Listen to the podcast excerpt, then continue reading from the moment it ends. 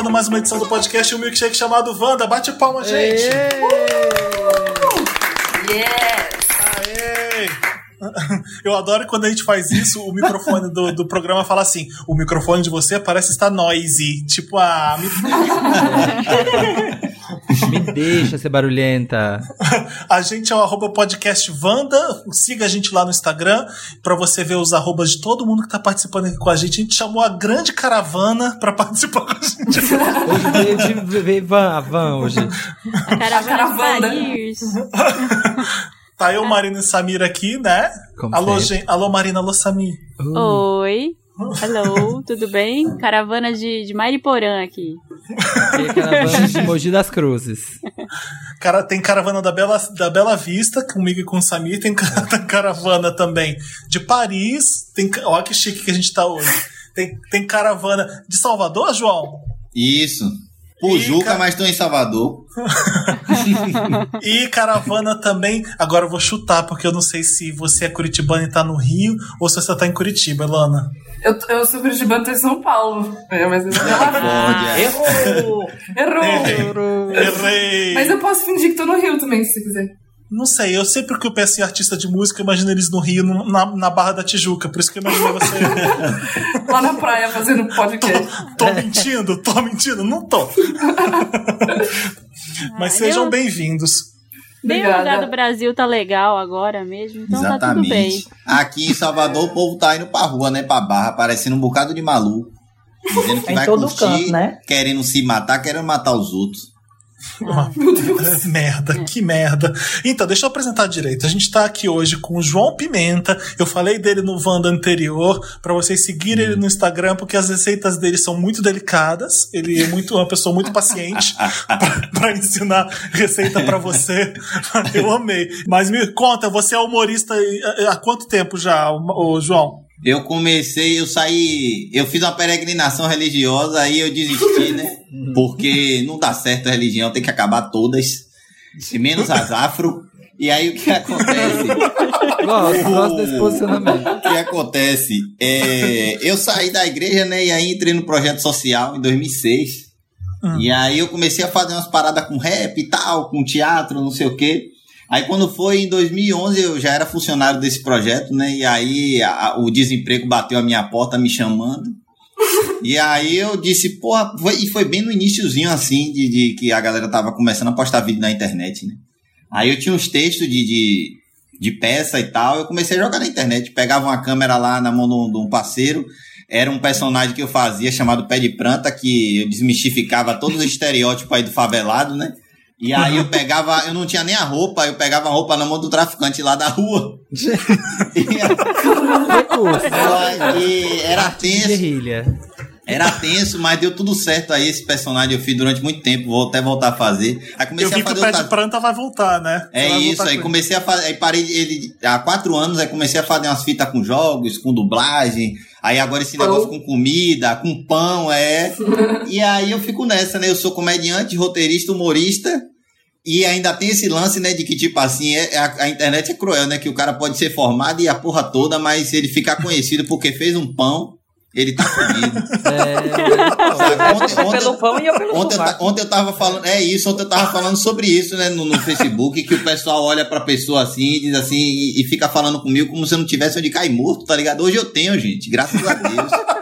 Eu fiz aquele pão, sabia? Com orégano. Rapaz, o pão com orégano é uma, é uma lição antiga, né? Tem gente que bota azeite, tem gente que bota margarida, tem gente que bota o maionese, né? Naquele Bom. pão. Mas e o, povo- reclamou que gastar o gás pra queimar um pão, né? Mas é isso, né, gente? É cada um, cada um faz com o que tem, né, dentro de casa, né? É. Às vezes a pessoa só tem um pão. Fica Não aí essa gás, né? reflexão. Pois é. não tem o pão, pode substituir por massa? Pode substituir por algum macarrão no do pão? Pois é, o povo Não. ficou nessa, ah, vou gastar esse gás todo pra, pra, é, pra assar um pão só, mas eu só tinha esse pão, tá maionese com ligado? maionese? Uma boa também. Tem, tem um vídeo da maionese também. maionese de alho, porra, bicho. Nossa, é uma delícia. Qualquer gordura é boa, né? Maionese. Boa demais, vai direto É. na, na carote, né? Mano, Ainda mais quando vai no fogo, né? Chique. Exato. esse que falou agora é o segundo convidado, eu tô elencando. pô, Não sei, não tem ordem, são três convidados, tá? o, o Max Peterson tá aqui com a gente pela primeira vez, assim como o João Pimenta, e assim como a Elana Dara. E o Max é o Chique que tá falando de Paris, a gente não tem nem roupa pra estar aqui com ele. Brulee. Ave Maria, né? Brulee. Deus menino. Quando eu digo que o povo diz assim, lá vem Max de Paris. Aí o povo imagina corra bem chique. Aí lá vem eu com meu sotaque totalmente cearense. Né? É o Ainda high mais chique, eu achei. É. Da personalidade. Da... Ô Max, me, me disse se eu tô errado. Você ficou famoso na internet e ficou notório depois daquele vídeo do CC no metrô de Paris? Ou eu tô viajando? Não, Felipe, pelo amor de Deus, foi, foi porque foi assim. Tem. Gente, tem quantos Não, anos minha já? mas é porque assim, tempo, nessa era né? de internet, deixa eu explicar, deixa eu me redimir nesse podcast, Ah, mas eu tô, eu não tô na conhece. internet desde que ela chegou, né, Samir? Sim, Pois eu é. lembro, eu lembro coisas. disso. Eu lembro do Max também. Dois. Foi em 2017, é porque nessa era de internet, qualquer coisa vira meme, qualquer coisa viraliza. E eu sou uma pessoa, sou um artista, minha gente. Eu venho de uma formação desde muito tempo. Aí vim pra França, faço faculdade de teatro, estudei Pina Bausch, Andy Warhol, um monte de coisa. Ó. Aí viralizei com um vídeo dizendo que os franceses eram pô da sovaco. Eu digo, mas se é o que a vida quer, se é a vontade de Deus, vamos lá. Porra, bicho, isso é complicado. Se é a vontade do povo, eu vou falar, vou falar mal. de Pois é, se é a vontade do povo, eu vou. Aí esqueci Pina Bausch, comecei a falar de suvaqueira, depois fui falando de cultura, fui falando de outras coisas, aí hoje eu tô no meio termo. As pessoas acham que é besteira, que é mentira, mas fede mesmo, né? Demais, homem. Tu é doido. Eu digo, olha, só reclamou de meu vídeo. Quem nunca vem em Paris? Porque quem veio agradeceu. Porque Eu tenho se um amigo que total. no início da quarentena aí do coronavírus, ele tava vivendo com um francês lá na Irlanda e os relatos são macabros. Só queria deixar esse, isso aqui exposto. Conta um relato pra gente, João. Hum, É Ele dizia que o cara, eu só via isso em filme, eu achava que não existia isso não. O cara chegava todo sujo. E aí eu lembrei de Pulp Fiction, que Bruce Willis faz meio isso. Deu um gatilho na hora, até assisti Pulp Fiction sábado, lembrei disso. O cara chegava todo sujo e dormia sujo. Malhava da rua, chegava da rua e dormia sujo. Ai, que com a- gostoso. até, de, até de tênis, de tudo. E ele tirava fotos, fazia vídeos em português, porque o cara não entendia português. Só que aí o cara, o cara começou a perceber que ele estava falando dele, né? Mas aí fica aí essa, esse caso exposto aí. Não vou dizer o nome do meu amigo, né? É, Não, deixa não, mas é melhor. verdade, viu? Sabe por que, que é verdade? Porque tem um caso de um amigo meu aqui francês que uma vez chegaram pra ele e disseram assim: Ei, François, teu desodorante tá vencido. Ele disse: Só mentira que eu não uso essas coisas.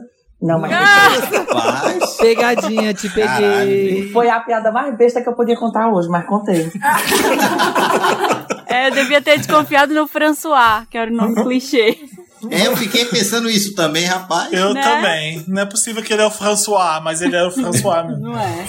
É tipo alguém no Brasil chama brasileiro. É, não, Francisco. Nossa, eu- o, François, o François é o Francisco do Brasil. É, não sabia. A gente tá sempre aprendendo com o Max, graças a Deus. Olha, Pois é, e todo canto tem um. François, todo canto tem um Francisco. E a outra convidada é Elana Dara. Oi, Elana, tudo bom? Oi, tudo certo. A Elana é cantora. Eu gosto de falar com U, Nossa, cantora, chique. fica mais chique. Minha Fica querida, eu sou cantora. A- Elana, você lançou agora um, um- Não é seu primeiro single, né? Você já, eu lembro da, da matéria no Papel Pop, você fazendo o primeiro single que. Sim, é muito recente, na verdade. Essa é a minha terceira música autoral lançada, que se chama Ninguém Dá Certo Comigo, é, que me representa em todos os sentidos, que é a música da Friend Zone. A música da Friend Zone. eu vi. É, e a repercussão tá sendo muito irada. Faz uns 4, 5 dias que eu lancei e eu tô muito feliz com tudo que tá acontecendo. E por que, que você decidiu fazer Ninguém Dá Certo Comigo? Qual foi o estopim ali pra você falar, putz, não deu certo esse. É o namoro? O que, que foi? Meu, eu, eu, na verdade só namorei uma vez faz muito tempo. Então, tipo assim, eu tava nos meus rolinhos da vida. E eu tava no meio da quarentena já. Eu escrevi essa, essa música na, na quarentena. Tava de noite, assim, eu tava conversando com o moleque. Tipo, sabe quando você, quando você viu que não, não vai rolar? Assim, eu tava mó na expectativa. Aí tava na, na noite, assim, eu falei, velho, podia usar isso aqui pra fazer uma composição. E veio ninguém dar certo comigo na minha cabeça. Escrevi a música inteira, assim, na noite, na carência da quarentena. E aí, até tinha um amigo meu, ele tava na sala, eu tava no quarto, eu tava cantando a, a música, porque eu moro com um amigo meu. Não, não tinha ninguém furando a quarentena. E aí ele escutou e falou: Caraca, que melodia boa, não sei o que, continua. Daí eu fui continuando, a música saiu toda, assim. Fuf, mandei pra galera da, da minha gravadora, eles inspiraram. E falei: Então é isso, vamos ser corno em rede social mesmo, tudo bem. Chique. A mensagem disso é que não tá dando certo pra ninguém, né? Tá bom, Bom pra é ninguém. isso, pelo menos, não tá dando certo Não, pra e ninguém. o que mais funciona na música é a indústria corna, meu amor. Todo mundo se identifica. É. Exatamente. Olha, eu já dizia um ditado, corno é que nem botijão de gás. Na casa que não tem um, tem dois. Só na corno quem não sabe. É, isso- Curte sofrer. é, por isso que deu, tem, tem 2 milhões de views aqui, tô vendo o clipe. Por isso, porque ó, Pois todo é, mundo bizarro, sofridos. mano. Eu tô de cara. Já tem Todo clipe mundo também, sofreu. Alana? Tem clipe, lancei junto com a, com a música no Spotify. E já tem Cara. 2 milhões de views? Sim, cinco dias, cara. Tô assim, Que. Caralho. Menino. Eu tô quase indo pra Paris pra não ser reconhecida aqui na rua. Tipo, Ai. Tá Ai, ninguém tá saindo na rua. Mas, ô, ô Elana, o, o, o espanto é só nosso mesmo, porque todo mundo que te segue na internet no YouTube tem muito tempo tá dando essa audiência pra você, né? Quando que você começou no YouTube fazendo isso? Meu, é recente também. Foi, no, foi na metade de 2018 que eu comecei a postar cover na internet. Porque eu tava muito entediada, tava fazendo cursinho e tava, tipo, muito saco, assim. Falei, meu, eu preciso fazer outra coisa da minha vida. E comecei a postar cover, mas eu era muito tímida, então, tipo, mal olhava pra câmera, assim. E aí teve um cover que virou na virada pra 2019. E aí eu falei, mano, talvez isso seja uma, uma coisa interessante pra continuar fazendo junto com a faculdade, que eu passando na faculdade pra fazer arquitetura. E aí é, comecei a levar os covers comigo, assim. E aí as coisas começaram a virar, cantei com o Lagum num show. E Fudeu. aí, e aí me deram a oportunidade de gravar minha primeira música autoral. Lancei, tive a oportunidade de fazer poesia. Lancei, e aí veio a Warner, e daí fechou comigo, e agora a Caraca. gente fez outros dois. Foi tudo Que muito recente. sucesso! Que legal, Arrasou. Pois é. E aí, como Parabéns. começou a virar e, e eu fechei com a gravadora, eu morava em Curitiba com a minha família. Aí com 19 anos, que agora eu fiz 20, mas é, a gente, eu falei, mano, vou pra São Paulo morar com meu amigo. E eu vim pra cá, assim, tô na, na loucura da vida no- na quarentena. Eu me mudei logo na quarentena. Achei que ia ter alto rolê, mas eu vou fazer. Nossa. Meio na- O início de um sonho, por enquanto, Deu deu, tudo tudo errado. Daqui a, pouco, daqui a pouco dá certo. Ô, João, o que, que é o Vatapá Comedy Club? O que eu não Ah, conheço. o Vatapá Comedy Club é um grupo que eu tenho de stand-up comedy. Com mais Ah. três humoristas daqui: Thiago Banha, Matheus Buente e Joda Matheus. Eu adoro. E- Quem... E a Fala. gente, tem, a gente faz a- a- as paradas aqui, né? Faz não, né? Que agora ninguém tá fazendo nada. E aí a gente tá em casa esses tempos, produzindo e tal, mas a gente tem um show aqui chamado Bloco de Notas, que a gente faz o, o- só piada inédita, todo, toda, toda semana piada inédita. E a gente tava em temporada, inclusive em São Paulo, antes dessa desgraça toda começar aí. Hum, Mas vai dar é. tudo certo, vai voltar, nem que cada um fique a um metro e meio de distância dentro do teatro, mas com fé em Deus volta.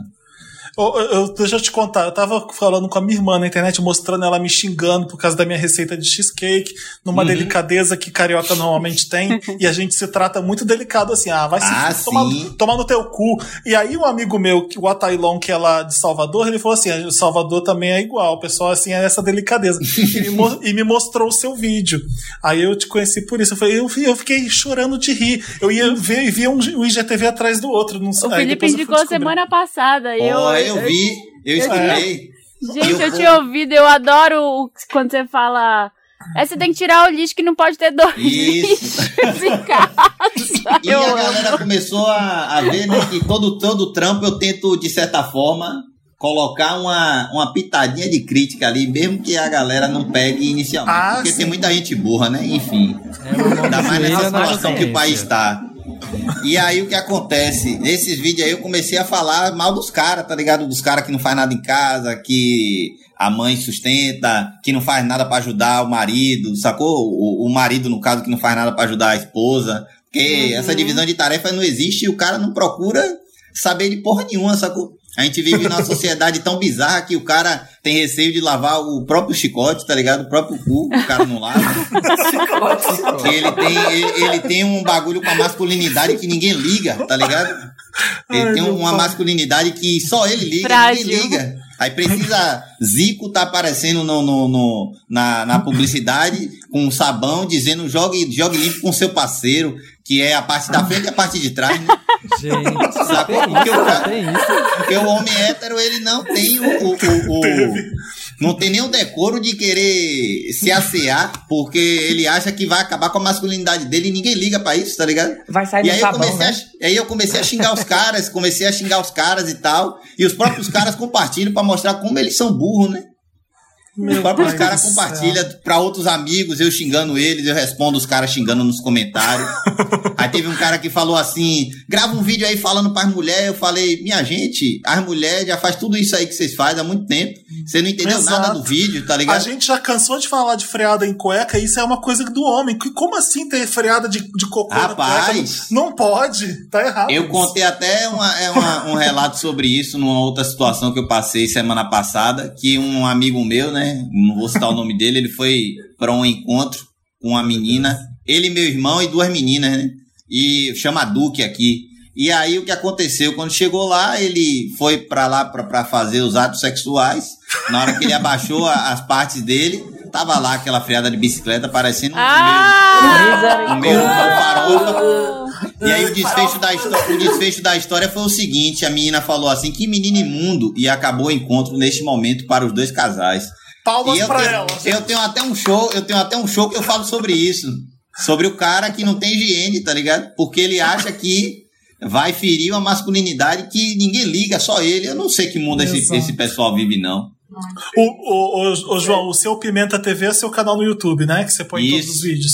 Isso, Legal. nove anos. Aí lá tem um bocado de coisa, xingando homem hétero, xingando racista, xingando Ótimo. Botando xingando o governo, tem um bocado de coisa. Aí o povo fala, ah, não pode ser assim, eu vá se fuder e acabou. Segue a vida. Então, pra seguir você no YouTube é o Seu Pimenta TV, o Instagram é Ju- João Seu Pimenta, não é isso? Isso, isso. Legal. Voltei, eu botei uma presença forte no Instagram agora, né? Porque os jovens estão tudo no Instagram.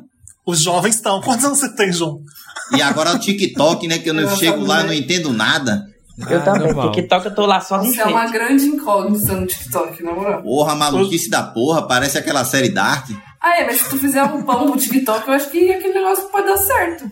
É isso, eu vou começar a postar essa porra. cozinhando. Tu pode pegar os próprios vídeos e colocar no TikTok, os que já estão no Insta. Eu tenho preguiça de, de, de ficar postando.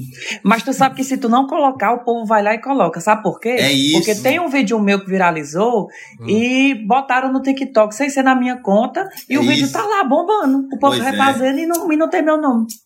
É, então E antecipar. Ô, Max, Pois é. Oi. de onde você é do Ceará? Eu sou do Cariri cearense. Porque eu falo Cariri. Cariri, na verdade, minha cidade é Farias Brito. Só que é tão pequena que ninguém conhece. Aí eu falo Cariri, porque tem Juazeiro do Norte, tem um crato, Sim.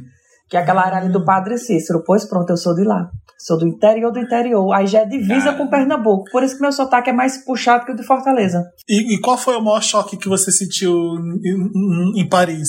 Porque é diferente, a Europa tem todas as peculiaridades, mas o que, que é o Paris? O que, que de Paris você achou de diferente quando você chegou? Rapaz, eu, eu acho assim, por incrível que pareça, se existe reencarnação, eu acho que eu vivi numa, aqui numa, numa reencarnação passada, porque a única coisa que me chocou da cidade foi a Torre Eiffel. E a Torre Eiffel ela tem 130 anos, então é uma coisa bem recente. O resto, tudo que era, que era centenário de muito tempo, parecia que eu já tinha vivido há muito tempo. Eu andava aqui super de boa, me adaptei com a cidade super rápido. E o que me choca mesmo é, é- são hábitos culturais, como coisas ligadas ao inverno, coisas ligadas à higiene. Isso me choca mais do que a própria cidade si. Eu me acostumei a ter, a ter os dois lados da minha vida, que é o lado Max em Paris, que pode estar amanhã numa Fashion Week, e o Max que está no crato e pode estar andando de mototáxi sem camisa ou descalço, eu sou essas duas pessoas, entendeu? Ah, que legal, que legal. Como é que é o seu canal no YouTube pro pessoal seguir você lá? É meu nome mesmo, Max Peterson Monteiro. Só faltou botar meu RG lá.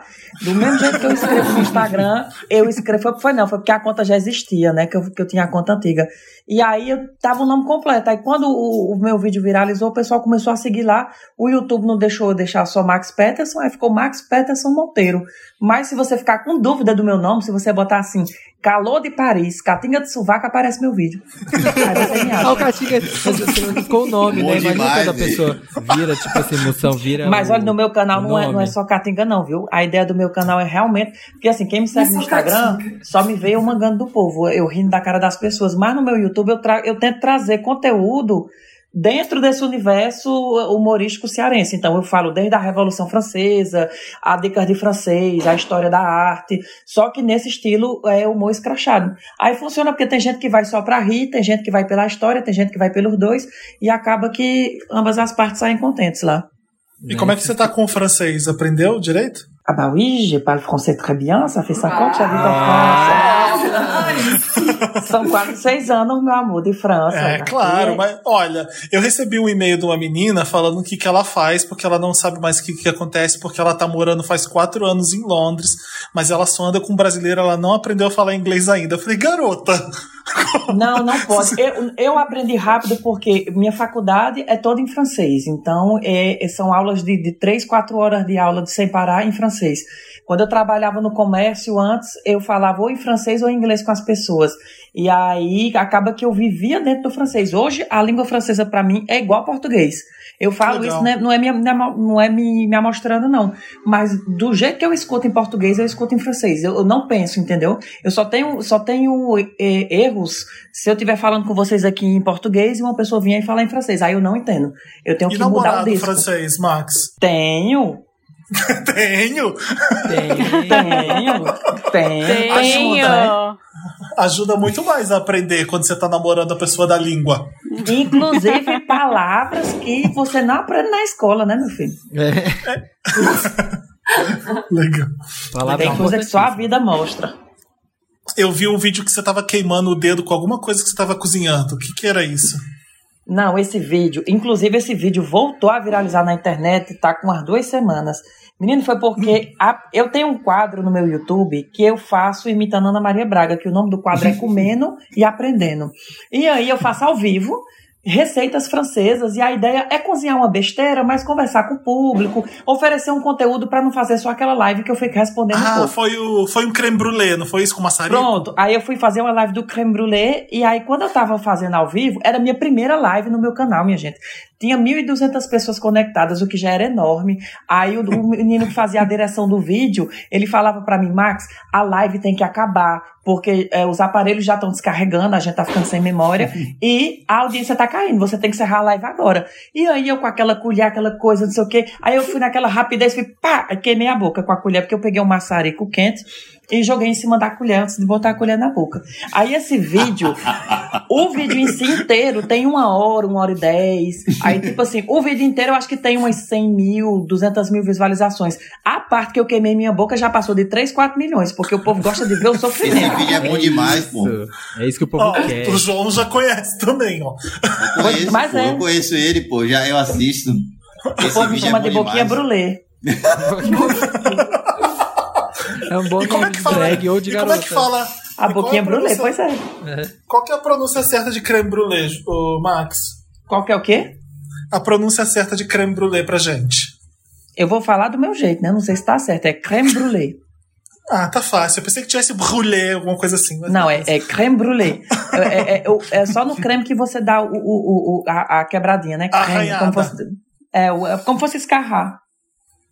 Legal. Caralho.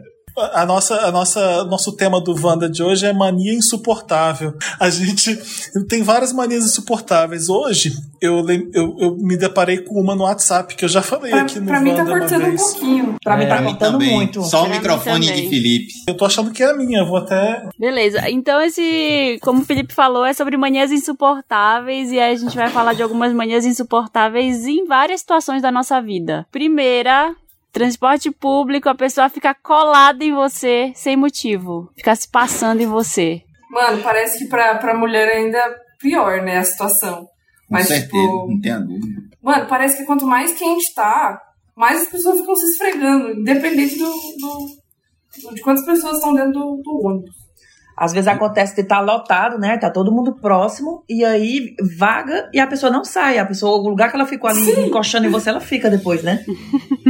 Eu acho, eu acho, eu já acho que já falei aqui no Wanda uma vez, eu acho a pior mania de busão é a pessoa que quando você vai levantar, ela não, ela, se ela tá sentada no corredor e você tá na janela, você precisa sair, né? Você dá aquela levantadinha pra já comunicar, né? Oi, fulano, eu preciso passar. E aí a pessoa só dá aquela viradinha assim, ó, do lado. Só a Você tem que viradinha. passar a bunda na cara da pessoa pra conseguir sair dali. Dá uma pesada, a pessoa cai se bolando toda pra fora. do bolso. Que raiva. Falo, minha filha, sai daí, não custa nada. Menino, tem uma coisa no ônibus, é, ônibus, metrô, que eu fico com ódio, que é a famosa tartaruga ninja. Eu Não sei se eu falando assim, vocês identificam.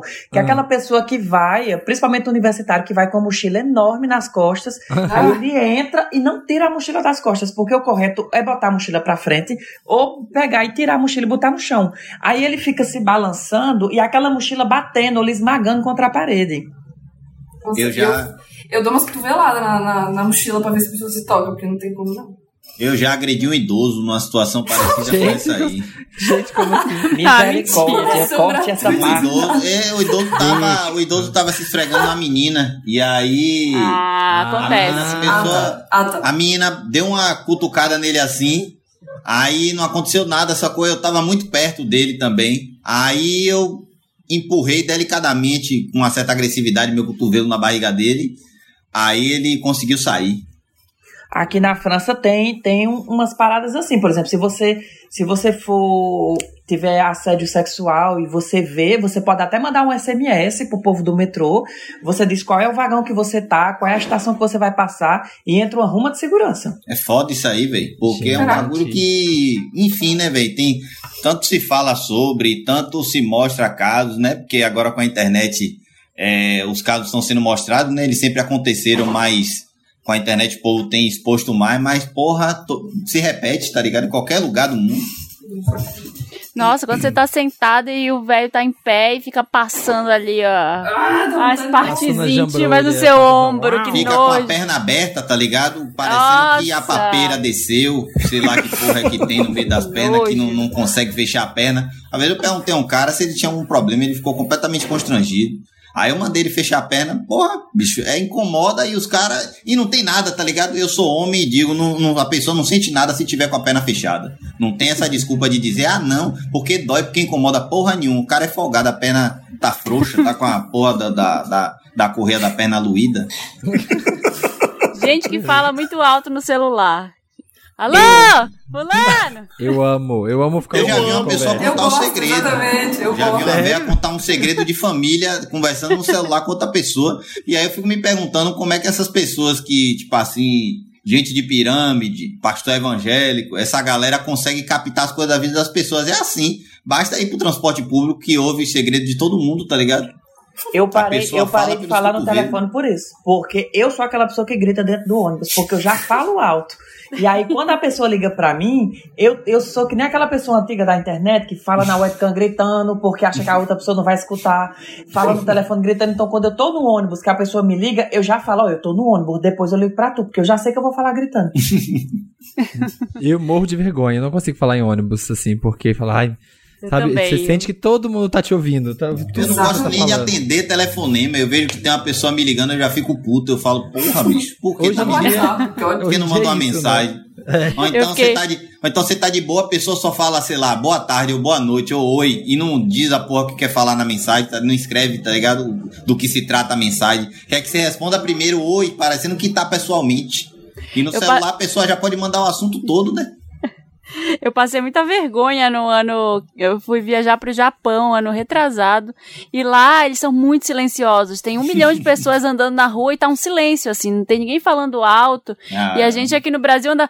Ah, falando áudio, né? Mandando alô, fulano, ah", mandando aquele áudio no WhatsApp. E, e aí toda vez eu ficava mandando áudio.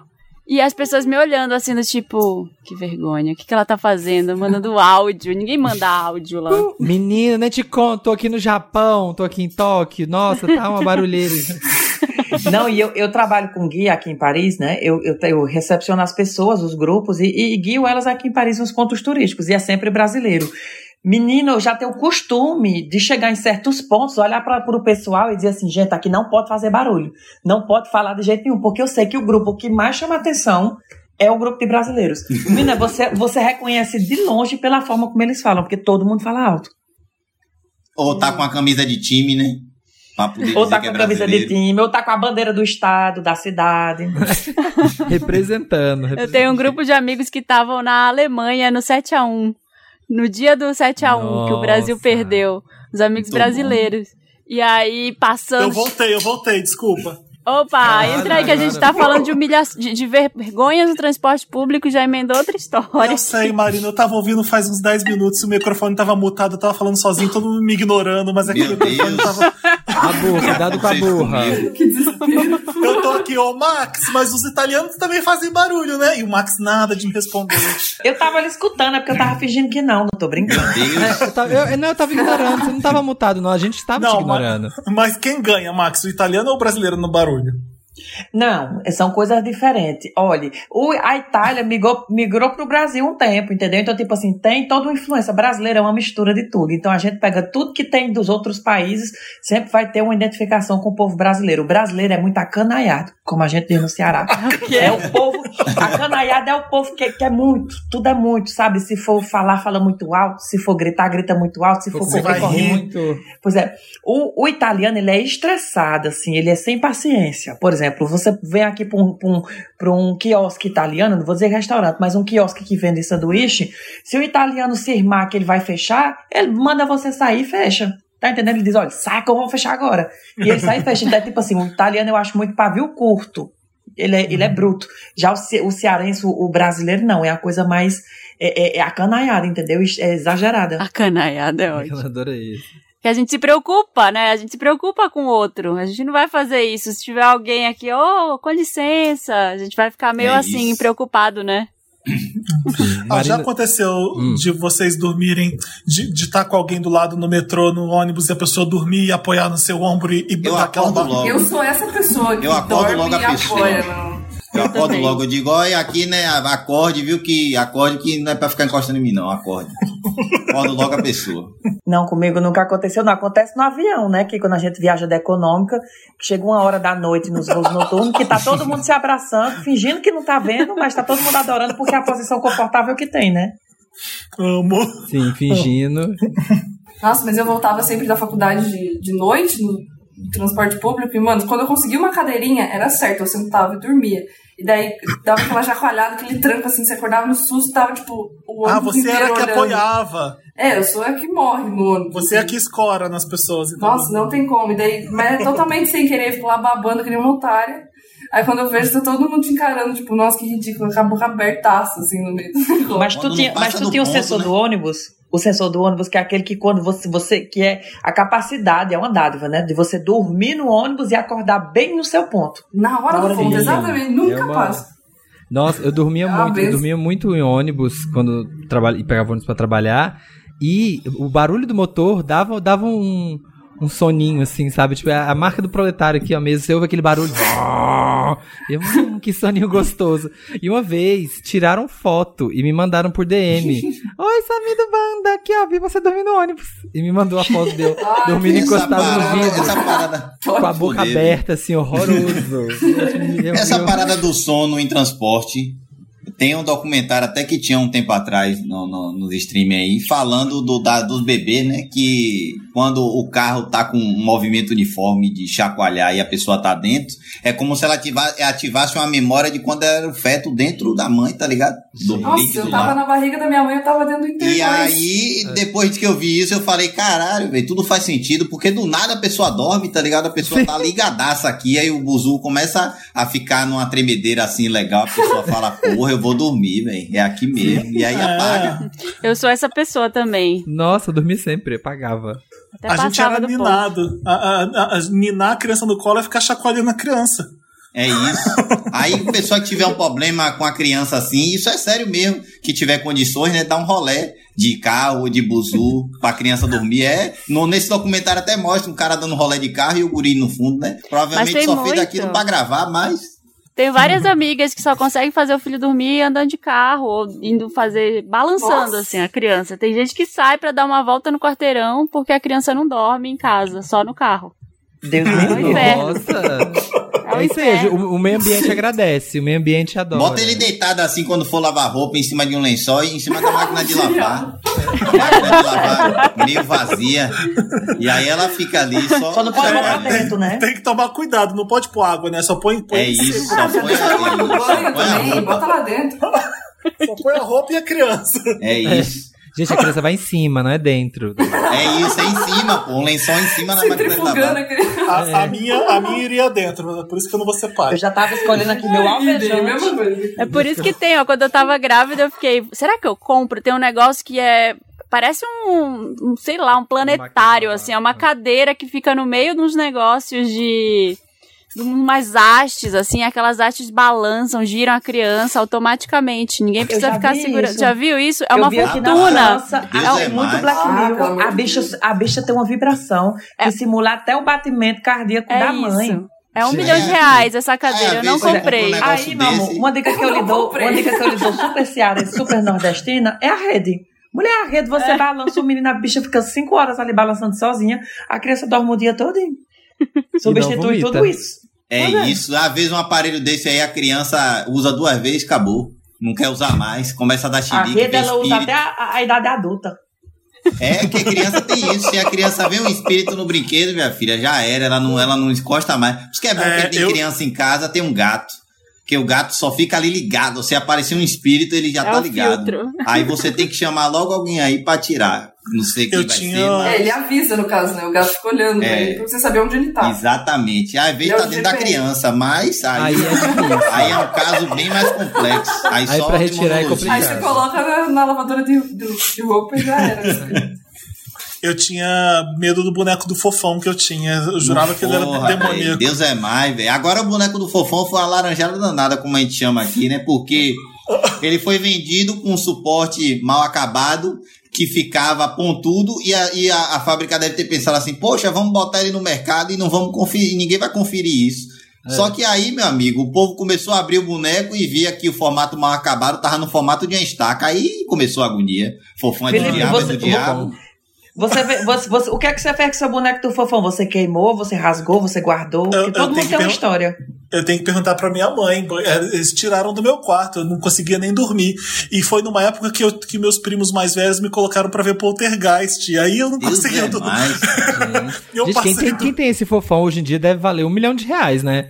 O lendário Gente, fofão faca. Ele parece um boneco, parece um saco escrotal, é horrível. É horrível. Já. O meu foi queimado na grande queima das vizinhas. Elas organizaram uma fogueira pra queimar o fogão, o, o fofão, Ah, pra queimar o fofão. A e... queima dos fofões. E foi queimado. Eu lembro de ver essa fogueira ele derretendo. A, a Inquisição do fofão. horrível, horrível. Daria um ótimo Um filme. funeral. Imagine o filme, agora Zé do Caixão morreu, infelizmente, mas seria um belo nome aí pra poder escrever A esse queima dos roteiro. fofões. A queima dos Exatamente. E antigamente tinha isso, né? Chegava uma pauta do nada num canal de televisão, a pessoa dizia, pronto, tal coisa agora é do diabo, aí as mães começavam a queimar tudo. Tinha. Ah, Aquelas tinha a boneca cartas. da Xuxa também, É. João. Você lembra da boneca da Sim, Xuxa também? sim. Que crescia as unhas durante a noite e matava as Sim, crianças. Deus Nossa, é mais. gente. E aí sempre tinha um relato, né, de uma pessoa no interior de não sei da onde, que a filha sumiu. Rapaz, aí chama, Tu sabe chama... que esse negócio de, de, de, de, de capeta, né? Porque, por exemplo, tinha a Xuxa, tinha o negócio do fofão. Eu sou. Minha gente, eu tenho 26 anos. Então eu peguei ainda a época do RBD. Eu era muito fã da RBD.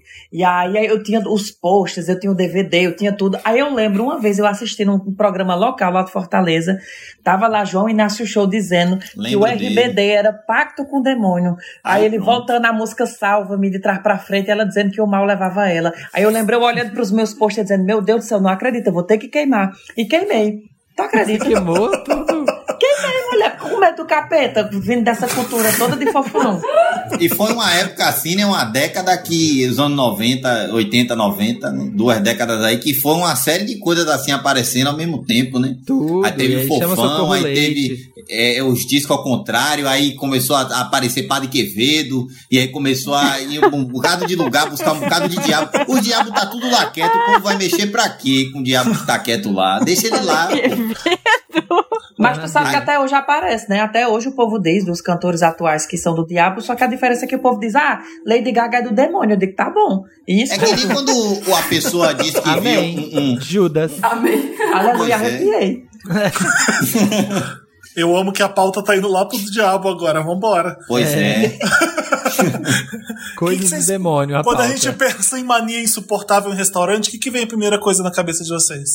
A pessoa que bota o purê de batata agarrado com o feijão, ou então feijão grudado com macarrão. Se for comer feijão e macarrão ao mesmo tempo, bote separado pelo menos, porque dá agonia ver. Porra, eu gosto de macarrão Eu e feijão junto, mexidão, é de velho. pôr tudo Eu no prato. né? mas assim, dá agonia ver. Inclusive, quando eu boto, eu, eu, eu boto o feijão com arroz, boto a farinha e boto o macarrão separado no prato, assim, sabe? Pra ele não grudar. O problema é grudar um no outro. Ai, eu amo tudo Ah, misturado, esquisito mesmo. Eu ia falar aquela pessoa que. Aquela pessoa muito indecisa que pede todas as opções e depois fica Eu voltando. Fala, você tem, você tem Porra, sorvete de quê? Aí o cara fala chocolate, baunilha e limão. Hum. Qual que é o primeiro mesmo? Chocolate. Hum. E qual que são os outros? Baunilha e limão. E aí fica meia Ai. hora, só assim, ó. Então, a minha dica pra pessoa que demora pra escolher o cardápio, que eu, não- eu já sei o que eu vou comer na semana passada. Antes de ir pro restaurante, eu já sei. É O isso, velho. É, E aí, a pessoa que não sabe, nunca tá indecisa, você deixa ela morrer sozinha, não ajuda. Ela vai ficar tão sem graça que ela vai acabar escolhendo uma coisa e vai escolher errado, porque essas pessoas sempre escolhem o prato errado. E deixa. Ai, que dó. Pode dar uma. Que horror, se você né? der Mas é verdade. Fofão. Eu sou essa pessoa que Se né, você eu der uma pra essa pessoa, é pior ainda. Se a É pessoa já tá toda nesse constrangimento e você fala assim, meu filho, e aí, como é isso aí? Vai demorar Porque até a que hora? pessoa é indecisa, ela já é indecisa. Você fala assim: o que, que você acha que eu devo pedir? A massa ou a carne? Fala, ah, o que, que você quer? A ma- Mais a massa ou mais a carne? Ah, Menino, tu sabe que- Aí você que- fica numa discussão pra ajudar, ela não sabe. Então, se vira aí, eu já pedi o meu, eu fico no celular, esqueço, porque eu fico esperando a pessoa se decidir. Queima com fofão. Menino, tu sabe que aqui em Paris tem um negócio que, que acontece comigo. Às vezes acontece com amigos meus e às vezes acontece quando eu tô fazendo guia. Acontece de eu ir nos restaurantes com as pessoas e quando eu faço o guia, na maioria dos casos, o pessoal só fala português. Ah, lá vai Max Peterson traduzir todos os pratos do cardápio Ah, pra Ah, pessoa. Tá aqui. Porque assim, raramente eu vou Ai, no restaurante com cliente, mas aí eles assim. dizem, ah, eu vou te convidar para um almoço. Eu digo, beleza. Aí eu vou. Lá vai eu traduzir todos os pratos. Quando eu termino, ela diz, sim, qual era aquele mesmo que vinha com cenoura? É, tá eu digo, tô pra morrer. Mas aí em Paris, né, Max, deve ter aqueles restaurantes, a maioria, eu acredito, não deve ter um cardápio com mais de duas páginas, né? Aqui, eles dão uma bíblia pra você, aquele, aquela coisa colada, que você faz assim, tem 17 páginas, até você escolher é difícil, né? É verdade. Não, aqui E às quando um um restaurante se especializa em alguma no, coisa. cardápio. Exato. Pra que eu quero 10 variações do- de bife contra filé? Não preciso. O pessoal exagera, sabe? Não dá pra. O que me irrita é quando tem, sei lá, tem as opções de suco no cardápio, eu vou com alguém que fala assim, ah, que suco que tem? E aí no cardápio tá escrito que só tem laranja, limão e, sei lá, abacaxi. E a pessoa pergunta pro garçom, e o garçom já revira os olhos. É, e essa coisa de dividir a conta, que ninguém quer fazer o cálculo, mas todo mundo quer pagar o justo. Ai, isso me irrita. Como é que é? Eu que- eu quero saber como é que é em Curitiba, como é que é em Paris e como é que é em Salvador. Porque no Rio eu sei como é que é. É insuportável. A mesa, todo mundo pede uma coisa e aí chega no final e fala assim: eu só comi isso, eu vou pagar isso. E aí todo mundo começa a fazer a própria conta em vez de dividir tudo por igual. É o inferno. Eu Como é acho que é? Porque Quando assim, eu aqui vou um Paris. lugar aqui, eu digo logo pra pessoa pegar a comanda individual. Eu digo, olha, Ah, pegue tá. só que se você não quer dividir nada, pegue sua comanda individual aí e fique quieto. Comanda ajuda nisso, né? Porque aí você já separa. Mas aí uma. é uma- Max, como é que é? Não, a- tem, eu tenho duas vertentes, né? A vertente do Ceará, que é uma vertente mais brasileira, que é tipo assim, eu sou de humanas, eu olho logo para os meus amigos e digo, o valor que você disser que eu tenho que pagar, eu pago. Eu nem faço as contas, eu acredito, porque eu tenho preguiça. Eu também, eu também. Pois é, eu digo, se você dissesse é, é 80 reais, eu dou os 80 reais, mesmo sem eu saber se é. É bem fácil de me roubar. Dois E- pastel e uma, uma vitamina. Pois é, e no, no- na França, uma coisa que a gente tem aqui, que às vezes até choca quando alguns amigos meus visitam e vêm e vêm passear, porque a gente tem aquele hábito de dividir a risca, né? Na França não. É tipo assim, somos quatro pessoas, divide por quatro, entendeu? Porque é tipo assim, ok, você comeu mais, você comeu menos, não, divide por quatro, são todo mundo aqui, todo mundo igual. A não ser que você Exatamente. tenha comido muito, muito, muito mais que aquela pessoa. É, aí a pessoa que fez isso e comeu muito mais que todo mundo e pediu sobremesa e ninguém comeu nada, você tem um bom senso de pagar mais, você dá um, um dinheiro a mais, né? Não Ou então, se a pessoa tiver uma condição financeira boa, de pagar a conta toda. Tô falando no caso da Exato. França, viu? Sim. Meu, no meu, no meu caso, tipo, a galera vai. Se você vê que tem alguém que tá comendo mais, você meio que compete pra você comer mais, porque todo mundo vai pagar o mesmo valor. Aí você fala, não, eu É, boa- pelo Ah. ela, pediu, ela pediu pra eu te gato, traz dois tiramisu então Exatamente. Vai todo mundo dividir a conta igual, então foda-se, vai todo Uma mundo. brincadeira dessa, eu entrei foi em como alcoólico. No TCC1 da minha faculdade, bizarro. Eu só lembro que eu bebi cinco doses de cachaça e aí depois acordei com o peito doendo, os caras com um bocado de vídeo lá, meu coração querendo parar. Rapaz, Deus é Que mais. horror. Que horror! Aí eu falei, Nossa. agora ou eu, ou eu peço a comando individual, ou eu divido com todo mundo, não fico querendo competir com ninguém, senão eu vou me fuder. Ou então esse negócio que vocês falaram que é muito rico, né? Você vai. Se alguém muito rico te convida pra ir jantar, ou você vai, sei lá, num, num rolê assim, Eu já falo a bom. pessoa já deixa o cartão na entrada. Já, Ei, tipo, deixa não eu se ver. preocupa. Aqui, sabe o que acontece Chique. comigo? Em Paris, quem já veio em Paris já viu que tudo é caro. Até o barato daqui é caro.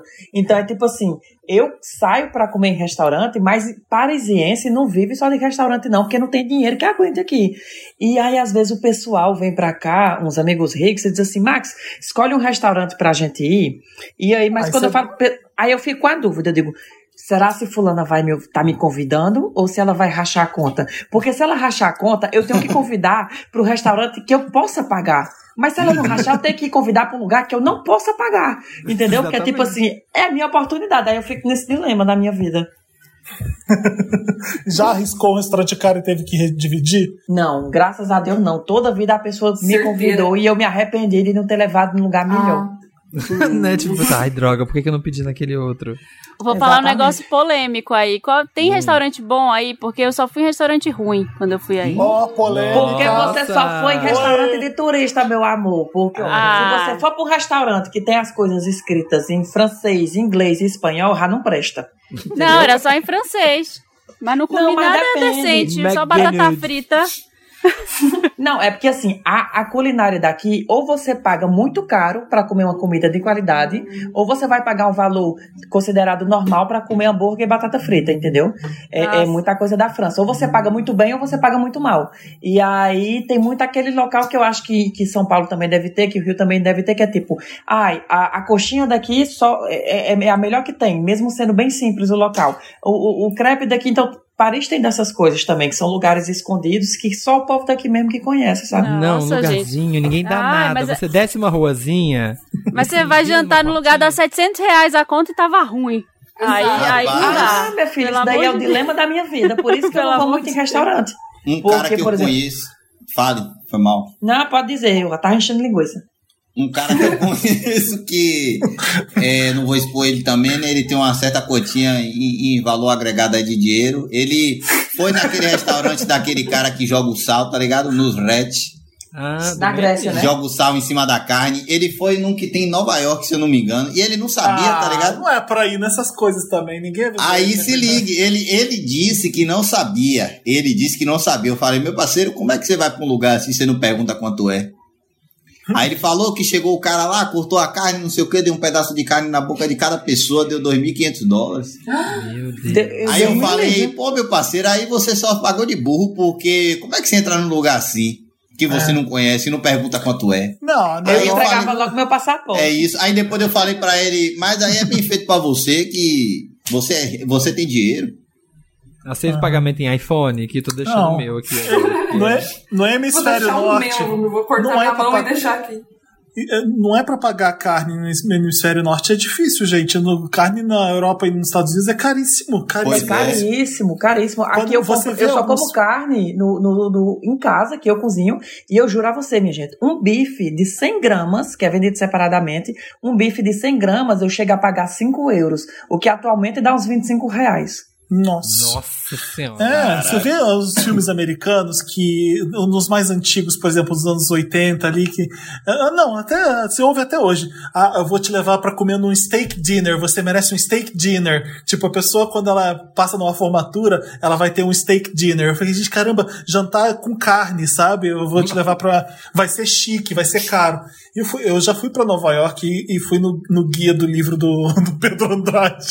Fui no restaurante de carne com meu pai. Ele, você não vai pagar isso não. Meu Deus do céu. Ele ficou sem acreditar, sem acreditar no, no valor. Mas, enfim, nunca E mais. aqui Porque Eu aqui só- a carne é muito. É, carne aqui é muito comunzão, né? Tipo, É, Ainda aqui bem. na Argentina, Uruguai, tudo, tudo, gente. É, a gente tá ai, tá bem dando aqui. fome. Ah, Mas é bom também não comer carne direta. É bom que você também ganhe um hábito de, de mudar o, o paladar. Porque no Sim, Brasil exato. eu era muito carne de manhã e de noite, ta- eh, janta e almoço toda a vida. Aí você tá mais na RAM agora, né? Não, Deus me livre. Olha, todas essas comidas nojentas. Eu sou uma pessoa de péssima educação alimentar. Então, eu moro na França, mas a gastronomia daqui não é comigo. Escargot, é, rã, todas essas coisas que, que, que ultrapassam o limite do aceitável pra mim, eu não consigo. mas tu nem provou? meu cérebro não deixa. O meu medo é de provar e vomitar na mesa do o Ai, eu tenho muita eu- vontade de provar essas coisas, viu? Ah, eu, Ah, eu eu, não. eu gosto, eu Deus sou me livre, eu fico toda arrepiada. Ô, gente, e a mania insuportável no relacionamento? Uma coisa que eu acho insuportável no relacionamento, com todo respeito, se você está escutando e se você faz, Deus lhe ama do mesmo jeito. Eu não. Ó, é porque o povo que pega, mulher, o nome do casal e bota no Facebook ou no Instagram. Vamos supor, é, Aí, é, não é, eu namoro com o Felipe, aí é Max e Felipe. Aí no Instagram dele é, é Felipe E e uma Max. aliancinha. E as Aí eu fotos nunca igual, né? sei. É, aí eu nunca sei Hã? quem é quem. Aí eu passo a chamar a pessoa de Max e Felipe, por exemplo, porque eu não sei mais diferenciar uma da outra. Você não sabe se a pessoa fez um perfil de casal ou se fez uma dupla sertaneja. É, exatamente. Mas você sabe o que, que é isso, né? É o, é o grande eh, trauma e problema do relacionamento, que é o ciúme, que eu acho que faz Sim, isso, com sabia? certeza. Sim. Ah, põe aí que eu tô junto com você pra ninguém te dar, dar em cima de você. Aí a Ai, pessoa é obrigada a fazer uma umas palhaçadas né? dessa, né? Às vezes é, É, pior, né? Pra mim, o ciúme é a pior coisa do, de relacionamento. Disparado, a desconfiança e o ciúme. A Sim. gente acaba falando sério aqui, né? Ah, sim, com certeza. ah, pra mim é um incômodo também, né? Não, não, não é um incômodo muito meu assim, mas eu tenho essa higiene também, né? Enfim, a pessoa que acorda e vai se beijar assim do nada, com a é boca verdade. dormindo, tá ligado? Você fica assim, Não. por quê, gente? Boca de cemitério, assim, ó, dando aquele. Porra, bicho, não dá não, não dá não. Eu vejo uns vídeos no Twitter das pessoas, tipo, mó fofinhos, acordando, se dando um beijinho. Eu falo, cara, na vida real não é isso aí. Não, tá Com louco. certeza, né? Você vai matar a pessoa que tá do teu Isso lado. é culpa do filme, pô. No filme a pessoa acorda se beijando, a pessoa acorda é, com cabelo penteado. A Tu pessoa sabe acorda que, assim, que, né? que eu tinha uma amiga, eu tinha uma amiga que ela era, que ela era apaixonada por um macho do Rio. Ela era do Ceará e ela saía duas vezes por semana. Ela saía do interior do Ceará para ir pro interior do Rio. Então tu imagina os aviões que ela pegava, Caramba. os ônibus, o dinheiro que ela gastava para ir atrás desse homem. Ela gostava tanto dele que quando ele, ela, ela acordava mais cedo, eu juro, ela acordava mais cedo para escovar os dentes e, e dormir de novo. E quando ele acordar, a boca dela não tá podre. Meu Deus. Ai. Caralho. Aí já são traços de psicopatia, né? Mas foi, depois ela, ela quase tá com fogo no apartamento dele e eles terminaram. Mas pra você ver que não dá muito certo. Relacionamento sadio, gosto assim. Quando, se- quando você investe e dá errado, o ódio é maior. E ela investiu É, muito dinheiro. bem né? maior. Todas as passagens aéreas. Cara, mas é uma coisa que eu odeio. Eu sou aquariana, e daí todo mundo fala que aquário é tipo o signo que não gosta de ser cobrado. Então todo mundo que Uhum. é ciumento comigo, tipo assim, eu chuto pra longe da minha vida, não tem jeito. Eu gosto do aquariano, porque a gente não pode cobrar vocês, mas vocês são um signo que cobra todo mundo, né? E fica. leva todo Mentira, mentira, na- mentira. Ah, É ah, mentira. ah. Não, eu Aquariano, cobro. Eu sou muito bem. de boa, juro, juro por tudo. Que eu sou. Vou fazer, tem que vender meu peixe. Se alguém escutar aqui, eu não posso me invalidar. Qual que é o signo de vocês? Agora eu fiquei curioso de saber de todo mundo. Meu signo, eu sou, eu sou libriano. Eu não entendo Legal. muito sobre não, mas eu sou libriano. Aí quando às Não, vezes a pessoa fala, eu sou de tal signo, aí a pessoa diz, vixe, parece nem, nem conhece, sabe? Eu fico assim, meu Deus. Nem sabe nada. quê? Meu Ninguém fala vixe, ninguém Eu já fala menti, eu já você. menti, eu já é menti signo, eu já menti signo para algumas pessoas durante um certo tempo assim. E a pessoa achou que sabia de um cara de coisa da minha vida. Eu fui só respondendo o que ela queria ouvir. Aí um belo dia eu falei: Eu tenho que te contar uma coisa. Eu não sou de leão, sou de Libra. Aí a pessoa ficava: Meu Deus, cadê agora? Meu Deus. Agora tudo faz sentido. Tem aquela. É, aí fala, não, agora sim, não tá É um- combinando com você. É um bom experimento social esse. E você, Max? Eu sou de Capricórnio. Quer ver o povo Olha. me desligar da ligação agora? Olha, Nós Nada. também somos, a gente te A ama. gente também é. É porque quando eu falo que eu sou Capricórnio, tem um povo que não gosta, não. Tem, é que a gente é difícil mesmo, é pra poucos. É o signo do dinheiro, meu amor. É um gosto adquirido. Que Exatamente. nem um vinho. E no WhatsApp? Mania insuportável no WhatsApp. O que que vocês acham que é a pior coisa do WhatsApp? Ai, quem fica insistindo, tipo, e aí? E aí? Acabou de mandar a mensagem. Oi, você leu? Oi, e aí? Nossa, E eu sou aí? horrível pra responder no WhatsApp. Eu desapareço por anos e daí eu Eu volto. também faço isso. Eu também, demoro. Gente, que A Marina, a Marina some. Eu somo, eu somo, A Marina- Nós somos. nós sumo. É o famoso purgatório, né? Que você deixa a mensagem da pessoa pra responder depois, vai recebendo outras e não Ou responde mais você nunca. responde mentalmente e daí depois você vive a É. vida. Menina, tem uma coisa Nossa, que eu o que eu- que detesto, é o me barulho do iPhone. Porque ele faz plim, né? Aquela coisa. Aí, tipo, a pessoa quer mandar um textão, só que no lugar dela escrever o textão, ela manda frase por frase. Aí o telefone fica só vibrando, plim, plim, plim. Aí aquilo ali eu já me estresso com a pessoa sem querer. Sim, isso me irrita também, a pessoa que já não manda tudo de uma vez, que fica mandando. Então, nossa, eu vou te contar, aconteceu sim, mas foi Deus sábado. me livre. E vai só aquele tanto de Ah, mensagem eu, chegando, gosto, eu chegando. gosto de separar das mensagens conforme eu tô pensando na minha cabeça. Tipo, as pausas que eu quero dar é a mensagem que eu envio, sabe? É vírgula, né? A pessoa acha que. É, é a minha Cada vírgula, porque eu não vírgula é um enviar. Eu não gosto de fazer pontuação. Eu, Eu adoro que a Elana, tudo que a gente fala que é irritante, ela, ah, eu faço. Ai, sou eu. Ai, sou eu. Ai, eu sou essa pessoa, eu faço isso. nossa, nossa, tchau, gente. O que eu faço é o seguinte: quando eu julgada. três áudios, três áudios seguidos de dois minutos cada, eu recebo isso muito, gente. É a pior coisa do mundo. Aí eu, antes de ouvir, eu já falo assim: você não quer subir pro Spotify pra ver se alguém. Vai, vai ficar em um Grammy. Vai que Ah, não, áudio vai grande que- é foda, áudio grande é foda. Eu peço pra pessoa Vai que escrever, fala assim, resuma aí, meu filho, porque eu tô ligado que você foi pro- bem prolixo, que o assunto que você quer tratar nem, nem demora esse tempo Que formal. pra falar. Nem Aí eu demora. escuto os 10 primeiros segundos e respondo. Deus Às vezes a você pergunta, é mais. isso. Às vezes a pessoa pergunta, comeu, aí a outra, 10 minutos. Não, não, não é 10 minutos pô, pra responder se comeu ou não. É só escrever três, quatro palavras. É só sim ou não. É isso. Tem umas perguntas que é assim, e a pessoa manda um áudio grandão. Aí às Ah, vezes a pessoa tá aqui, aí começa a contar de outro problema, aí mete outra pessoa, aí tá balançando um filho, aí chega o cachorro, aí a pessoa esquece o áudio lá, aí vai fazer nada. Não escreva. Outro, outro muito irritante, quando a pessoa quer pedir alguma coisa, né, aquele favorzinho, o oi sumida, já manda aquele oi sumido, você, ah, tá, beleza, responde que é. Só que a pessoa, ela se sente mal de só pedir alguma coisa, Ela ela acha que é ruim. Aí ela quer desenvolver uma conversa. Meu E Deus. como é que tá aí a Fala quarentena? logo, é. E como é que você tá? Não, filha, tá bom, já você entendeu, não tem problema. Você pediu um negócio, eu resolvi. Agora dá licença que eu tô vendo série aqui agora. Não quero É te contar isso. como tá a minha pandemia, como que tá minha mãe. Se eu tô Se eu pensando falar fazer. que talvez eu seja essa pessoa. Aí, ó, tá Eu também, eu Ah, também eu me prefiro não sinto mal opinar. de pedir chegar e já falar, ô, me faz um favor, faz 20 anos que eu não falo com a pessoa, sabe? Daí eu fico pensando, putz. Mas, então, mas eu, eu- acho que é me- menos pior a pessoa que ela fala alguma coisa antes e pede favor do que a pessoa que já pediu favor e ela não quer ir embora só como pedindo favor. Aí Ela Exato. quer criar É um só parar de assunto. responder, meu filho, porque comigo acontece muito, eu me sumo. Porque como as mensagens vão me, me consumindo, tem uma hora que simplesmente eu, buf, desapareço. Hora de morfar. Exatamente. O que eu acho, o que eu já parei de fazer, eu já reclamei aqui no Wanda sobre isso. Vem muita gente que fala: Oi, Fê, tudo bem? E espera eu responder. Eu não É respondo isso. mais. Não eu respondo mais. morrer. Não respondo, porque eu não vou conversar. não- ela quer minha atenção ali naquele chat para ela naquele momento para me vender alguma coisa e eu não vou dar. Ela precisa Tem que não ter falar o assunto, tem que ter uma figurinha do que, que você quer. Só manda. Exato. Não, Aí, é próxima mensagem que eu for mandar pra tu, vou fazer isso. Oi, Fê, tudo bem? Não, quando, quando é amigo eu sei, mas é que meu o WhatsApp é complicado, sabe? Então vem gente querendo pedir coisas.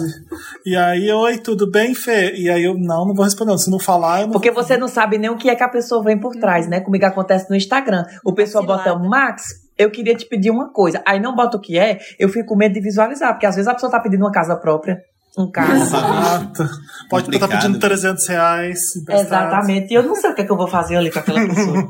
Essas duas coisas eu fico com medo de entrar e às vezes de entrar numa live de alguém, sabe? Entrar numa live sem querer. assim. Nossa, entrar em live, De pessoas, entrar em de live pessoas flopada. que tem poucos espectadores e você sabe que a pessoa vai ver que você entrou. Aí depois ela Fala eu vi que hora, você né? tava na minha live, eu falei com você, você não respondeu. Aí eu já falei, eu entrei sem querer na sua live, porque uma live dessa eu nunca entraria. Eu já respondi isso. você. Destruiu. Não, é a ética de você entrar e ficar dois minutinhos porque a pessoa viu que você entrou. Às vezes a pessoa fala, ah, Max Peterson aqui na live. Aí eu fico. Eu fico É bizarro "Ué, isso, às vezes você assim, só tá Aí a passando e pessoa quer te 30 convidar pra entrar e você fala, não, ai, não vai, pelo amor de Deus, tanto sumida ali, é muito importante. Gente, Aí eu boto umas frases, sabia? Eu digo, ó, eu tô cagando, eu tô tomando banho. Eu boto muito não vai dar. Eu não quero, né? Eu não quero. É, porque seria mais fácil. Eu já entrei numa live que tinha três pessoas, gente. Aí como é que você sai? Tipo assim, deve ser provavelmente um amigo ou a namorada e eu tinha entrado. E aí como é que. aí- fica ruim de sair, né? Porque, meu Deus, se eu sair daqui, ele vai ver que vai cair pra dois. Então já sabe Não, que. menino, tu bota assim, ó. A pessoa, A pessoa vai chama sair. logo, a pessoa chama logo pra jogar um dominó, três pessoas. É, Não, menino, tu digita assim, ó, tô adorando. Pena é que eu tô com 10% de bateria. Aí eu vou pegar assim tu some. Nossa, Boa. muito. Nossa, mas- tá acabando a bateria. Talvez eu Antes caia, hein? pessoa responder 1%. É, Acabou, já foi. é uma boa. E na, ba- e na balada? O que, que vocês acham que é uma mania insuportável na balada? Ai, tem tantas.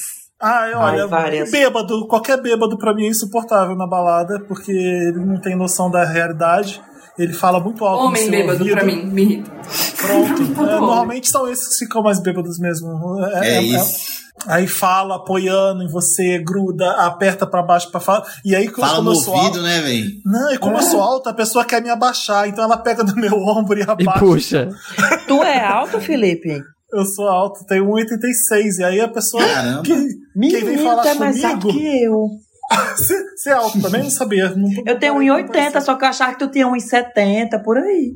Não, não, sou alto sim. Aí a pessoa que quer falar comigo, ela agarra e me abaixa. Aí eu, aí eu agacho um pouquinho pra ouvir a pessoa. É, enfim. Aí manda um quadradinho, aproveita. Ei, tu me lembrou, sabe o que, Felipe? Uma coisa que eu detesto que façam comigo na balada, É. nas festas, né? É aquela pessoa que não sabe falar no ouvido. E como o som tá muito alto, ela não se toca que Aham. quando ela botar a boquinha no seu ouvido, ela pode falar baixo. Então ela Sim. mete o grito. Meu Deus do céu. Eu quase Sim, perdi minha orelha várias vezes. A Tem uma quantidade Pessoa de. que, Fala, pessoa João. que dança, pessoa que. Essa mesma pessoa bêbada aí, esse mesmo cara bêbado aí, geralmente também é o cara que dança fora do compasso da música.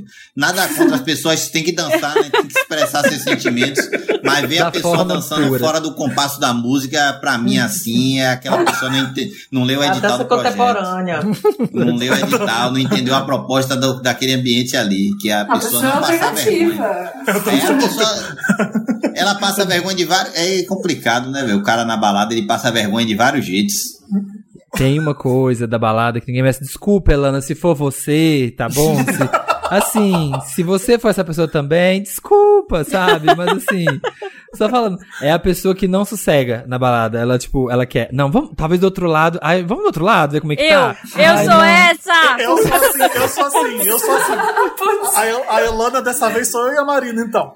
Nossa, porque eu odeio a balada, então eu não fico quieta lá apreciando, assim, eu não gosto de. Mas é que eu enjoo das pessoas estão perto de mim. Aí eu quero, Tão que- eu quero ver Isso é, é- é a pessoa que vai pro garimpo, é a pessoa que vai pra paquerar, porque ela tá querendo Exato, rodar pra todo Ah, mundo. mas por favor. Eu, como eu vou pra dançar, eu olho pro meu amigo e digo, bicha, vai. E a pessoa, ela vai rodar só e eu fico só dançando. Não, eu sempre Eu- procuro onde tá perto do ar-condicionado. daí- Essa é uma boa. Uma boa. A Marina fica bêbada, vândala e sai andando pela balada. Some. Eu fico bem bêbada rápido, quero ir embora. é esse meu destino na balada. Vamos terminar com o supermercado? Nossa. Coisas, coisas insuportáveis no supermercado. O que, que vocês acham? A pessoa que vai fazer a compra E aí ela bota um bocado de compra naquele, naquele caixa que é pra passar até 15 volumes. E aí ela vai com 500 pessoas da família. Aí cada uma fica com um carrinho passando os volumes, tá ligado? Aí você fica. Não é possível que ninguém tá vendo que é uma galera aqui que tá junta, passando de 15. Aí se você for reclamar, é a família inteira contra você, né? Então aí é uma coisa que ou você se faz de maluco, ou você só fica respirando fundo perto da pessoa pra ver se a pessoa se toca. E mesmo assim ela vai passar. É aquele carrinho gigante na sua frente e algum produto tá errado, vai ter que trocar. Ai. E, aí, e aí vai trancar a fila por muitos minutos, você vai ter que esperar. Ou então a, pessoa... tem que cancelar, né? Tipo assim, que ela, ela, ela, o dinheiro dá 300 reais, ela tem 298. Ela decide qual produto vai ter que tirar da Aí conta. tem que esperar a pessoa do patins chegar pra digitar a senha. É, a pra pessoa do cancelar. patins. Pra liberar. O cartão não passa às vezes e a pessoa não, não sabe que não tem limite. Aí vai fazer a compra e chega na hora, poxa, não passou. Claro, não olha. Se tem o dinheiro pra gastar. te- teve uma vez que eu fui muito humilhada no Rio. Eu fui, fui passar o ano novo no Rio. E aí eu fui comprar um espumante no mercado, aquele tipo, no dia 31 de dezembro, supermercado lotado. Nossa, que inferno. E aí eu entrei numa fila enorme, aí eu peguei e era daqueles espumantes que não fica a garrafa, porque a pessoa tem, o pessoal do mercado tem medo de roubarem. Uhum. E Ah, aí eu peguei só a dentro. caixa pra mulher ir pegar. E aí já tava um século na fila. Aí tinha uma. Aí chegou minha hora, entreguei lá, a mulher passou. E como não tinha o cara do patins, ela mesma foi buscar a caixa. E aí ficou, tinha uma véia, uma véia atrás de mim, grita, começou a gritar. É pra ela passar os goró dela! E fica essa fila! E começou a apontar pra mim. É assim mesmo. gritar. Lá é assim mesmo. Eu fiquei com muita vergonha nesse dia, não tá. Eu, eu já contei. Eu já contei pra vocês a minha história do supermercado no Rio, que ficava perto da minha casa. Eu desço pra comprar dois pacotes de biscoito, sei lá, eu tenho um 20 reais. E aí a menina do caixa fala assim: tem menor? Aí eu assim, aí eu assim não, não Porra, tenho. Não tem trocado? Eu falei, não. Aí ela abre, ela olha pra minha cara, ela abre a caixa, ela começa a pegar um monte, um monte de moedas, juntar na mão dela, abre minha mão e fala assim: agora você tem. E põe na minha mão. Gente. Sacanagem. que vingativa. tem menor, agora você tem. Eu, eu olhei pra cara dela, eu não consegui ficar puto, eu só dava risada. Porque eu achei ela, eu achei ela abusada, eu gostei dela. Eu nunca, Gostei como é que eu vou ficar- como é que eu vou ficar puto com ela? O outro foi. Atitude, no- teve atitude. No Santos Dumont, no, no quiosque que eu vou lá sempre, eu comprei um bombom, uma coxinha e um refrigerante. E tinha uma outra coisa, foi qu- quatro coisas. Uma mala tava na minha mão.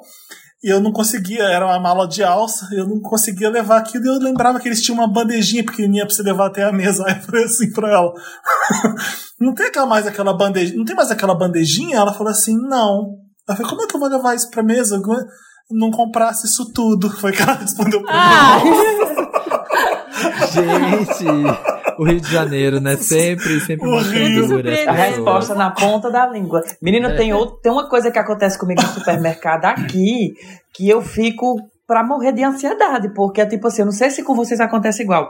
Eu faço as compras, a mulher do caixa começa a passar, e aí eu não tenho tempo suficiente de colocar tudo na sacola e passar o meu cartão, ela já tá passando a compra de uma outra pessoa e Oh. botando de ladinho ali perto das minhas. Aí eu fico sabendo que aquela pessoa quer pegar o meu lugar pra botar as coisas na sacola, eu ainda não botei tudo, ao mesmo tempo eu tenho que digitar a senha do meu cartão, aí eu vou ficando com o coração acelerado, sabe? vai dando crise de ansiedade. Eu sou Mas é, pessoa. ainda mais no tempo de corona, que a gente não pode se encostar no supermercado. É. Eu sou a pessoa desesperada da, da, da fila, assim, do carrinho que vai passar. Você, tem, você já vai fazendo a engenharia ali no carrinho, tipo, não, vou passar primeiro os pesados, que aí eles vai Exato, ficar aí- por baixo na sacola, esse aqui tem que vir por último, e fico vendo, e fico olhando, e pega e tudo. Eu sou essa pessoa que fico desorientado na fila. O que eu menos gosto de supermercado são as crianças. Que sempre quer pegar as coisas e abrir no meio do, do mercado, daí a mãe não deixa, daí começa a chorar, daí começa a espernear no meio do mercado, você só quer pegar um biscoito ali. é- Se É tivesse colocado em cima da máquina de lavar, não aconteceria. Tá vendo? tivesse queimado com fofão, tivesse queimado com fofão, não tava aí chorando. Ah, imagina a mãe, você fica desesperado, imagina a mãe, que ela deve querer sair correndo. E deixar a criança ali. né? Deixa a criança. Não, no Ceará a gente tem um ditado, a gente tem um ditado no Ceará que diz que, que filho é que nem peido, você só aguenta o seu. Meu Deus. É, tipo, Por isso que eu não vou ter filho. Porque eu não aguento meu peido. Meu Ai, não Deus. aguento meu peido, então não dá pra ter filho. Ô, ô, gente, eu quero vocês de volta no, no podcast. A gente tu- juntou muita gente, não deu pra aproveitar bem vocês. Tu- Convido vocês todos pra voltar depois com mais calma. Oh, que tô- massa. Tomara que a gente passe dessa aí, co- comece a gravar junto de novo, desse corona desgraçado. Ô, Marcos, Ah, como é que foi tá aí em Paris? Tá indo pra rua? Menino, aqui tá uma mistura de emoção e de agonia, porque desde o dia 11 de, de junho eh, liberou as fronteiras, né?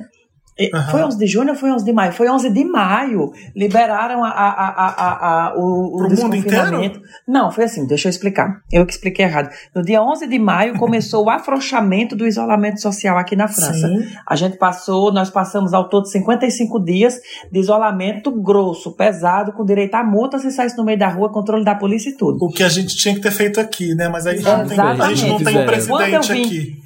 Quando eu vim da, eu vim para a França, eu estava no Brasil, eu vim para a França em- no dia 2 de março. Quando eu vim, eu estava com medo de vir para cá e achando que no Brasil estava melhor do que aqui. Hoje já está totalmente o contrário, com dois, dois, três meses depois, né?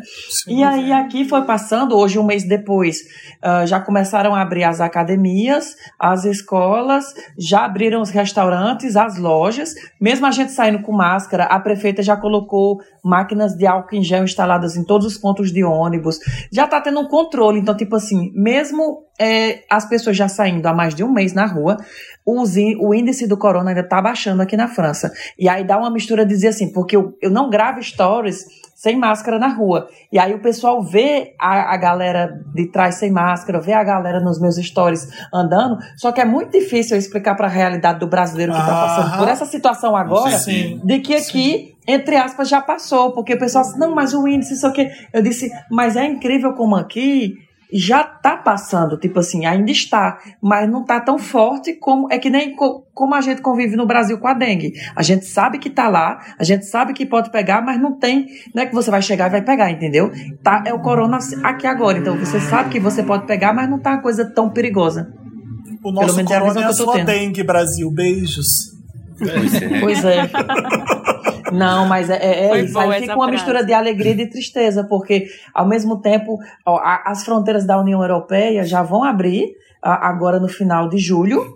Ah, não, vão abrir, já Abriram, abriram. já- abriram ontem. Da... É, abriram ontem e no final de julho vai abrir para os países que se comportaram. Isto é, o Brasil não vai entrar nas fronteiras que vão estar abertas com a França. Que eu fico com pena, porque eu também fico fazendo a transição Brasil e França direto, entendeu? Eu vivo da- das pessoas que vêm do Brasil para cá e também de vender minha arte lá no Brasil. Aí é foda, né? Uhum. É triste demais. Ai, a gente tava super animado nessa edição, chega uma, uma agonia, uma angústia com esse relato. Mas beleza, gente. Não, quero terminar com isso, não, minha gente. Conte uma piada aí, pelo A amor de gente, Deus. a gente tá É, gente, alguém aí, ei, ei, ei. Vamos deixar essa peteca cair, não, hein? Ô, Elana, sucesso. Obrigado pela participação aqui com a gente. Muito obrigada, foi um prazerzão. Obrigada por ter chamado também. Vamos ficar de olho nas músicas, tá? Qualquer coisa, Isso, conta muito. pra gente as novidades. Eu vou começar a escutar. Não conhecia, mas eu vou procurar aqui, vou escutar. Mesmo, você vai gostar. Se não gostar, finge que gostou, tá? É, ó. Guarda. É, Elana, não ouvi você, ouvi você cantando no seu Instagram. Maravilhosa. Descobriu uma terapia que você é uma pessoa irritante, cheia de manias. Eu, quero, eu tô Cheia de macarrão com feijão. dengue. Vai reavaliar a vida depois dessa participação. Ô, ô, Elana, qual é o seu cantor, cantora favorita? Só pra eu matar a curiosidade. Meu cantor, cantora favorita? Isso. É, eu acho que cantor, acho que é o Chorão e feminina é Avril Lavigne. Olha, bem rock, bem rock ela. Ai, bem nostálgica. Bem skatista. Muito 90. Bem 2000, bem É, anos porque é que eu tô 2000. trazendo referência deles e daí eu tô escutando bastante, assim. Mas eu tenho um bilhão de, de, de cantores Legal. que eu adoro. né? Ô, João, querido, obrigado. Pô, eu que agradeço, eu que agradeço. Já tinha ouvido alguns episódios, né? Apesar de minha presença na internet, assim, ser menor, não, não, não postando, né? Que eu posto toda hora, mas assim, de interação e De dessas interação, coisas. Porque eu sou né? velho, né? Não vim da. Não, não Quantos cresci com a você tem? internet. Eu vou fazer 30 agora já. Ah, vai. Ah, que muito idoso, que velho. idoso. Mas é isso, pô. eu falo, eu sou velho na internet, pô. Eu comecei na internet tem o quê? 10 anos. Então não tinha isso como é hoje, né? Fazer tudo pra ser famoso, que a galera se joga dentro de um tanque cheio de kisuke, umas maluquices. Queimar a fala merda, fala merda, depois vira deputado. Não tem essas coisas, tá ligado? Não existe isso. É, vira até presidente falando isso. merda. Pois é, exatamente. Oh. E aí, é, Ah. tamo aí, se precisar, tamo aí nas redes também. Agradecer as meninas aí que estão me ajudando também agora, as minas marketing. Dizer também ao pessoal aí que escuta que dia 25 nós temos live aí da Comédia Baiana aqui, uma live completa de stand-up, que tem uma galera com medo de fazer aí, mas a gente vai fazer, porque a gente é maluco. Mas vai dar tudo certo, com fé em Deus. Muitos comediantes legais aí. Eu, Juninho Brandão, Samuel Belmonte, Gabriel Caldas, Thiago Banha, Joda Matheus, Matheus Buente. Se eu esqueci de algum, depois os caras. Mas onde que aí. vai rolar a live, João? Dia 25, 19 horas, no meu canal. E no canal Mete o Som, que é um canal de um, de um, um- um pessoal aqui, né? Que da, de uma agência que faz um conteúdo musical com, com a galera do pagode baiano aqui, né? Que o povo fora daqui com- chama de axé, mas tá errado. Aqui existe o pagodão baiano que não tem nada a ver com axé. Axé é Ivete. É outra coisa. Sim. Pagodão baiano é Piscirico, Harmonia, Parangolé, Léo Santana. Léo Santana hoje mais não, né? Que Léo Santana, até, até funk Léo Santana canta. E tem problemas com calvície. O Léo Santana tem o TikTok já. Ele é um TikToker bem famoso, o Léo Santana já. Pois é, TikToker, né? Onde, onde nós, onde nós, a que ponto nós chegamos? A que ponto nós chegamos? E, Ô, João, o Da- eu tenho que ver Dark. Dark é bom mesmo. Cara, eu fico brincando com essa situação, porque, tipo assim, eu sou roteirista, né? E aí, Dark é um paradoxo temporal em que dá pra você entender as coisas se você prestar atenção. Só que, como o enredo não é contado de uma forma cronológica, as pessoas têm dificuldade de entender. E, fica- e criou-se a fama em cima da série, que é a série que ninguém consegue entender. Só que a própria. é Uma série alemã, inclusive, né? Uma forma diferente de se escrever. A- alô? João, meu filho. Ih, ó, cortou. Foi, porque ele, Dark, viajou no- foi. ele, ele acabou de Ele viajar no túnel Foi o Dark, tava viu? Ó, passado. foi falar de Dark. Usou o João- truque da bateria. Saiu misterioso pra, pra, pra uma saída triunfante dele. Pois a série Gente, Dark. será que ele entrou no portal de é Dark? Do jeito da fala dele. Mas Você eu- começa que- entendendo e termina sem escutar mais nada. O Dark me irrita por isso. É uma série que tá todo mundo falando. Ela É viraliza tudo. muito fácil, tá na Netflix. E aí, de repente, se, se for uma coisa tipo Lost, eu não quero ver. Eu Não, série muito melhor, ela muito é boa, melhor. Ela é Eu boa. tô com essa é mesma problema? sensação. Cada vez Não, que lança uma temporada, você sente vontade de assistir as outras pra poder entender a que saiu, entendeu? Porque, tipo assim, vou resumir: é um menino Vai. que viaja no tempo. Vamos supor que nós moramos todos na mesma época, na mesma cidade. Aí é, tem uma criança. Essa criança viaja num túnel. Não tô dando spoiler, não, é o trailer, viu? Essa criança viaja no túnel e vai no passado. No passado, ela se encontra com, com minha mãe, faz, eh, faz amor com ela e nasce eu. Só que eu, na minha época, já vi a criança. Aí já começa um paradoxo. Nossa, Aí, ao mesmo não. tempo, minha Eu já não namorada. quero ver. É não, tudo, É, o meme é da tudo. Nazaré. É o meme da Nazaré confusa, esse, esse negócio. Eu tô que nem ela agora, paradinha. Eu não lembro que eu é assisti a primeira temporada Hum. ah, logo que saiu, e aí eu esqueci. Eu não entendi nada, eu acho. E aí, agora que voltou todo mundo a falar, eu falei, eu preciso ver a primeira temporada de novo. E aí eu fui assistir, eu não lembrava de nada mesmo. Era. Aí eu falei, ah, será que vale a pena? Tô no terceiro episódio de novo. Eu falei, não tenho esse tempo todo. Vai. Se você tiver ver. numa quarentena meia bad, não é muito bom não, que você termina de despirocar. Não é muito bom pra quem tá com a cabeça ruim, não. Dá, um, dá uma atenção zona, assim. A Rolling Stones elegeu agora, eles já assistiram a terceira e falaram que foi a, a melhor série da Netflix de todos os tempos, entre todas as séries que já teve. E já saiu a Rolling terceira? Stone. Sério, Rolling Stone. É tudo, gente. Aqui, ó, os Darkzeiros aqui, ó, pode assistir, vai na fé. Vou, vou agradecer o Max e a Elana e o João pode mandar um áudio pra gente. Olha, o Dantas tá falando que ele, ele ia falar no ar, mas a, a luz caiu, então ele não volta mais. Coitado. Olha o Coitado, truque! Meu Deus. Usou foi dos uma- nossos truques pra sair da live. Exatamente. Ele aprendeu aqui e usou. O João é um gênio por isso. O, o- Max, Elana, obrigado. A gente vai seguir Obrigada. vocês e você que está ouvindo a gente, entra lá no arroba podcast Wanda no Instagram para você seguir a Elana, o Max e o João no arroba deles, porque gente legal tem que, de- tem que ter follow, taca follow. Isso, mesmo, dá biscoito pra nós. Ave Maria, obrigado viu, pelo convite. Estou me sentindo chiquerérrimo aqui, falando de Paris com o povo do Você do sabe que eu não posso comentar no seu Instagram nada que todo mundo chove gente pedindo pra você ir no Wanda, né? Você viu, né? Eu vi, menino, babado, mas é bom é assim, né? Não tem que ter o povo que trabalha pra gente. Eu pagar todo mundo todo mês com cautela pra isso. Os meus Beijo, seguidores. gente. Beijo, beijo. Tchau, tchau. Beijo, Um cheiro. obrigada, viu? A gente tava com saudade e trouxe o Thiago pra fazer o, o- todo o programa, o restante do programa Ai. com a gente. A gente já tá no ar? A gente já tá no ar. Já Então tá, eu quero fazer- aqui assim. Então eu quero fazer um pô. disclaimer, gente. Você pôs pra Antes. gravar? Pus pra gravar já, agora pus. Então tá. Então vai. Fala Eu quero- o seu eu- disclaimer. E eu estou, estou sob efeito de drogas, então não me responsabilizo por nada que tá acontecendo aqui agora. Então, bora, Por isso que eu vamos te lá. chamei. Por isso que eu convidei, porque vai ser bom. Assim. O Vamos pro Lotus, então? Não, tudo isso para, tudo isso sabe pra quê? Pra minha vizinha estar dando uma festa para oito pessoas a segunda Hum. vez esse mês. Nossa. E eu tô aqui entrevada dentro de casa. É, É, por- a E é gente- por isso que a gente fica eternamente nessa quarentena, porque o povo tá mesmo. A Manda- gente se manda o- otário. Gente se- Então, gente, assim, eu, o nem vou. do- fala, não, não vou, é, não vou nem militar aqui, não vou, não precisa ligar o telão, porque eu acho que vocês já devem chover no molhado várias vezes aqui no programa, mas sinceramente, cara, oito pessoas, eu contei de novo, oito pessoas, cervejinha gourmet, belisquinho, salsichinha, e a gente tomando no cu em casa, com coleira de pescoço, ah, pelo amor de Deus, né? É foda, né? É foda. Eu vi um tweet de uma pessoa que falou assim: vocês também são uma das 20 pessoas que estão fazendo quarentena? Assim, Bem isso. Só rindo mesmo pra gente Porra! enlouquecer, porque é foda.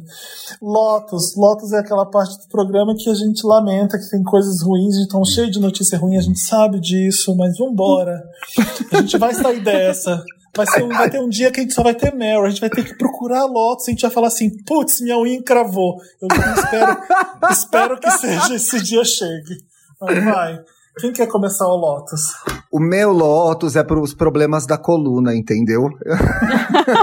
O corpo humano que não foi feito para durar. Exato, gente. Eu tô com um negócio aqui que o nome é enorme, parece em alemão, não sei dizer o que era.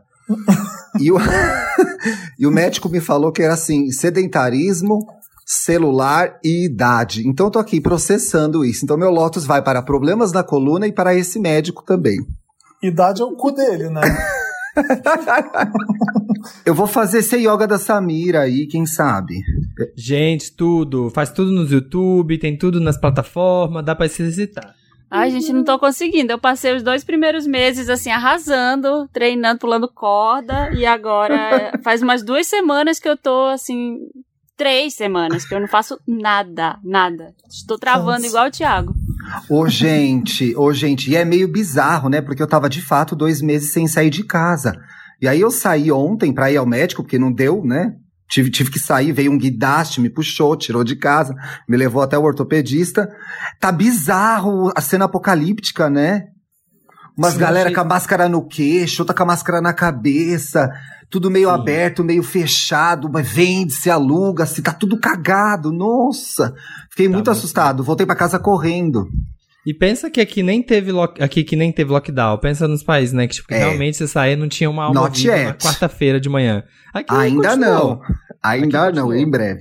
Sabe um negócio que me irritou? Se ficar isso, se eu estiver me esticando, gente, vocês me cortem, tá? É que assim, Não, pode ir. a, a classe média brasileira é bastante engraçada, né? Porque quando ela viu, quando a gente viu os europeus fazendo, a gente achou o máximo, né? Eu me Sim. lembro, aí na TV apareceu a veinha vizinha do Plácido Domingos. Ô sole mio! Né? Aqui, na minha vizinhança, dos dois primeiros fins de semana, fizeram balada, ficavam dançando na janela, segurando a luzinha, etc e tal.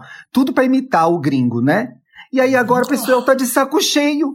Tá de saco cheio. E aí, como tá morrendo só gente que tá, gente pobre mesmo, ninguém tá mais nem aí. Então eu, Pois quero é. sair na rua, aí eu tô entediada, aí eu vou pra praia, aí eu vou pro sítio não sei aonde. Porra, cara, que falta de consciência. Não, a gente não é sério, né? A gente não é sério. É. A, gente não, a gente não leva nada a sério. Porra. Nada. Na- nada é motivo de, não, isso aqui é sério, a gente tem que fazer. Não é um país que é sério. Então a gente vai se fuder muito por isso. Ai. Se a gente tivesse pelo menos os líderes com mais seriedade e impusessem coisa e pô, colocasse multa na gente e, e mostrasse que é sério, talvez aí a gente se endireitava. Ia ter gente querendo burlar as coisas? Ia. Mas pelo menos, né, a gente tem a lei pra, pra descer em cima do- dos idiotas, né? No- É foda. Nossa, gente, bateu o anti-inflamatório aqui agora. Vamos. Pronto. Tem mais. Acho que quase, Bateu, quase mais bateu. tristezas. Bateu o anti-inflamatório, eu tô on fire. Vamos lá. Subiu, subiu, veio tudo de uma vez. Olha, o João tá aparecendo aqui. Gente, Pra foi mim, legal pra- com o João? Pra mim. O João Eu- apareceu aqui. João, Ai, apareceu com a pra mim também. Ai, eu Ah, adoro voltou a você! Eu adoro você! Faltou energia, já acabou já, né? A Eu gente falou- adoro! A gente falou, João, que Caralho, você fez velho. uma saída triunfal.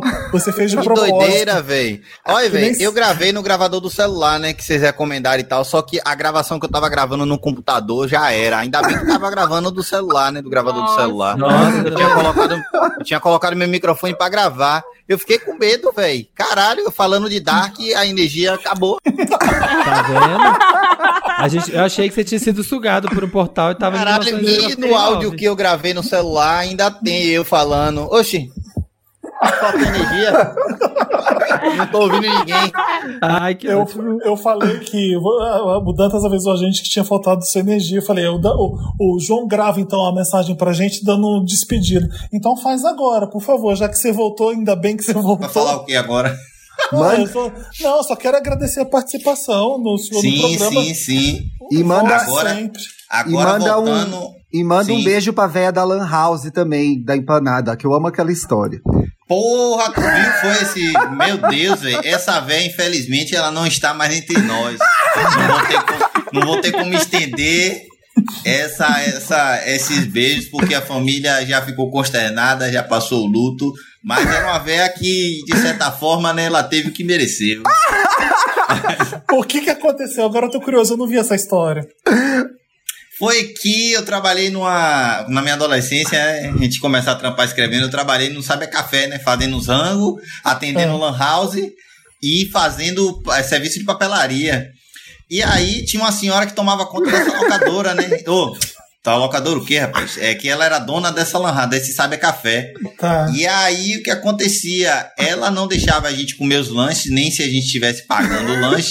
A gente tinha que ficar toda hora indo no, no, no- onde ela, na casa dela, pra trocar o dinheiro, porque ela não confiava deixar o dinheiro lá. Inclusive, Meu a história Deus. do meu primeiro vídeo é dessa Lan House também, que não tinha dinheiro na Lan House, chegou um cara pra assaltar, ele roubou oito coxinhas.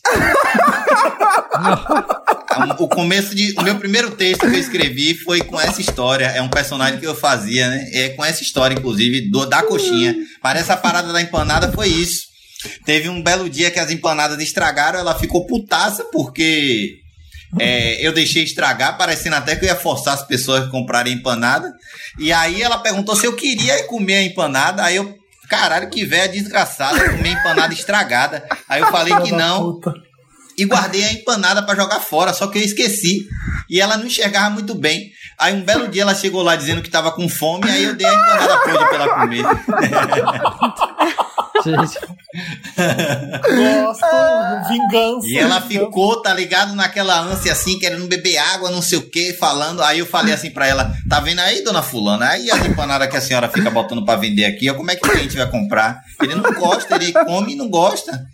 E ela ficou sem entender nada. Ai, eu amo essa história.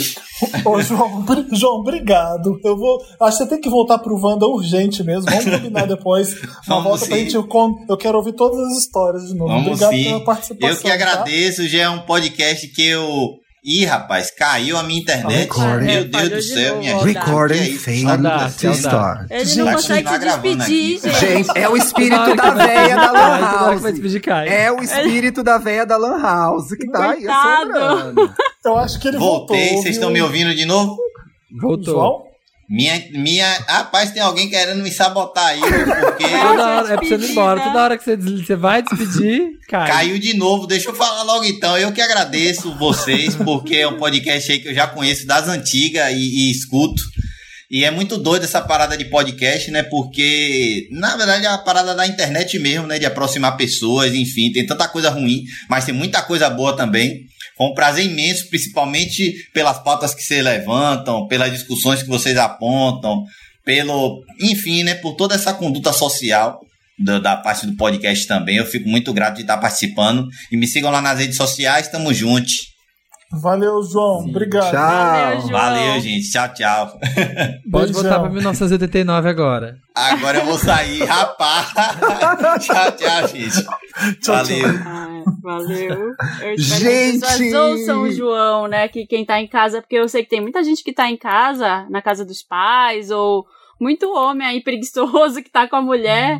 Que não faz nada. E aí ele faz uns vídeos dando uma chamada. Eu acho muito bom. Gente, eu tô. Né? O filho que tá em casa não faz porra nenhuma e não ajuda a mãe. Não vai ajuda cozinhar. a mãe. É. Amo. Tô muito feliz que deu pra eu encontrar com ele. Eu sou muito fã do João, ele é muito bom. É Nossa. ótimo. Ah, foi ótimo, engraçado. Cara, a situação é tanta merda. Não sei nem por onde começar. Eu vou, eu vou tentar dar pro. Começa do mais forte. Vai do mais é, forte essa daí, fraco. a o pessoal dando festa, minha vizinhança tá dando festa É. aqui também. toda- Posso te mostrar imagens inteiro. agora da que tá rolando aqui. Nossa, é. Ligou, foda-se. Aquele clima de Copa do Mundo, né? Vamos morrer, vamos beber se a gente vai morrer mesmo. E outro um- é um Lotus besta pra videoaula em si também. Deve ser Gente, chato pra caralho. Pelo né? amor de Deus, eu tava. Lembra? Eu tava toda empolgada que eu entrei Com no mestrado, mestrado. sim, tava comemorou. felizona. Tava, comemorei, tava feliz da vida. E videoaula é chato pra caramba. Não tô aprendendo nada direito. Tive que escrever um artigo, eu não sei se tá certo. É, aí cai a conexão, passa 20 minutos da aula só. Oi! Tá me ouvindo? E aí? Ah, beleza. Aí você atualiza lá, a professora tenta agendar um horário para dar atenção individual a cada aluno. Ela manda uma planilha do Google Docs, aí ela não vê se a pessoa preencheu, ela fala que não preencheu. E aí todo mundo tem dificuldade com tecnologia e Sim. cada um lida de um jeito. É, não, não tá legal. Queria É, um- Você chegou. no- Vocês no viram dia. aquele, aquele menino que é uma criança com a roupinha de festa junina, fazendo a festa junina em frente ao computador? Vocês viram essa imagem? Não, menino, o menino que dança de cueca? Não, é, um meni- é uma menina, é um tweet assim. Hoje eu tô só com meu irmão na festa junina virtual, lá, online. Aí é um menino todo fantasiado, pintadinho, com chapeuzinho de palha na frente do computador, assim, curtindo a festa junina da escola Eu dele. vi, eu vi isso. É uma das cenas mais tristes da internet. Eu fiquei com dozinha, porque a cara dele era muito de puta, que merda que tá isso aqui, sabe? É. Mas eu vi também uma pessoa que ensinou a você a dançar forró, já que não tem festa junina, em frente ao espelho. Vem, eu tava vendo Tudo! Fátima Bernardo. gente. Pô, gente, é isso Oh, aí, galera. Eu perdi os últimos programas. Quando foi que ela assinou com o Projac e eu não fiquei sabendo? O que, que tá acontecendo? Gente, foi. É, a gente tá. É, uma é por contrato, tá bom? Não tô sendo contratado ainda. O Samir, ele é não usa mais projeto. despertador, é a Globo que acorda ele todo dia agora. Eu, fi- é, eu fiquei sabendo que você vai fazer o auto esporte agora, né? Eu tô pensando na pauta do autosport, de casa. Tô com esse briefing, tô com esses briefings. Eles falaram, Samir, você não quer criar um conteúdo pro autosport aqui? Fazer? Tô aqui com esse briefing agora. E Qual que é seu lote, Samir? Não, mas eu ia falar, ia falar a Mariana fez um negócio da videoaula, no dia da, que eu, da Fátima, que eu tava, antes tinha uma mulher que era uma professora falando sobre isso, da dificuldade dos professores, que não são pessoas que entendem de tecnologia, que estão tendo que se virar nos 30 pra aprender também, sabe? Pra dar aula, essas Nossa. coisas. Olha, ele tá falando igual a Globo, já teve que se virar. É, já tá com o texto pronto. Ele já tá Ai, É, é, pra você conta pega- que se virar nos Bocardi. 30. Gente, Conta você mais, pega um Bocardi. maneirismo, sabe? É quando você fica muito tempo. É muito tempo de casa. Aí você começa a pegar os trejeitos. Não, gente, assim, ontem eu liguei mesmo no Jornal Nacional, fiquei em alerta. Falei, tudo pode acontecer, o Samir pode aparecer aí. Então, assim, eu tô vendo a Globo no susto. Tô vendo a Globo no susto. Não, mas então o o seu Lotus... Lotus é uma, copia, uma cópia da Marina? Não, não. O meu Lotus. não, não, não. O meu Lotus vai pra J.K. Rowling. Ah. Ai, não aguento mais close errado dessa mulher. Todo dia é uma loucura diferente. E a mulher insiste em ser transfóbica. Assim, eu não aguento. Tô- já tinha dado close errado, já tinham reclamado. E a mulher vai, me vai lá e insiste de novo. Não, por quê? Se a gente falar não. Invalidar a binaridade, a feminilidade, a mulher, se a gente falar que trans, isso aqui. Minha Olha- filha, chega, cala a boca. E sabe, aí, porque- E tem a uma Emma coisa- Watson teve que pular no- na, na fogueira e, e opinar. Todo mundo tem que chegar lá pra contradizer o absurdo dela. Daniel Radcliffe falou. Tipo, olha o nível que chegamos também, sabe? Sim. Por que É a J- eu, eu sou culpado por ela falar merda e eu tenho que ir lá corri- corrigir a cagada dela? Olha que merda que é. Que tá Maldita vivendo. hora que ele fez esse filme, né, Felipe? Puxa. Eu, eu vi o Git Intel falando que se a J.K. Rowling fosse negra, já tava com todos os livros queimados e ela cancelada em dois segundos. É, mas não Né? duvido, viu? É isso. Eu tô Não é? chamando ela só de J.K. Eyes Rolling, que eu não tenho mais paciência pra ela. Melhor nome. Eyes rolling. não, não tenho mais paciência pra ela. Mas então, que, Mas aí- era isso, meu, era isso. é, tem que, tem que lotear essa mulher mesmo. É, Chata. não dá, gente. Fica calada e, sei lá, sabe? Vamos de Meryl, então? Vamos. Vamos de Meryl. And the Oscar goes to Meryl. Meryl é aquela parte do programa que a gente só dedica pra Meryl Streep, que já que o Thiago tá aqui, eu tenho que lembrar de.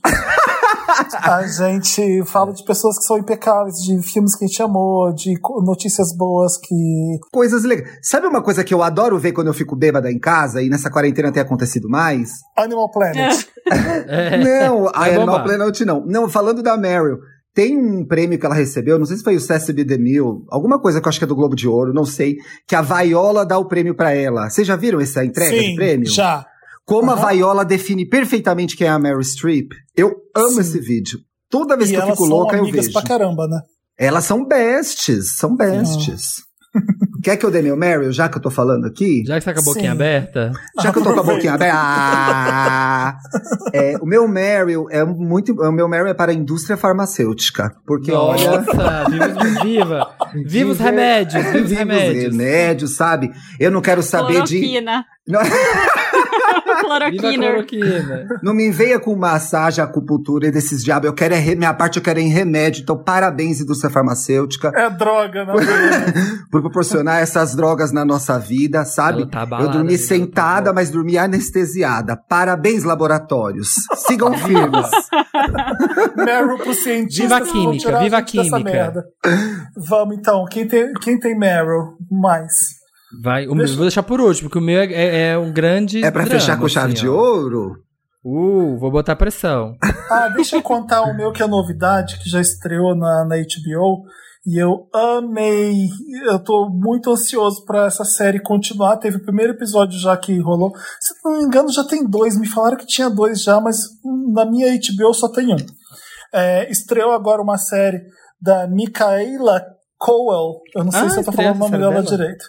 Ela que fez Chewing Gum, que foi um sucesso na Netflix. Ai, adoro.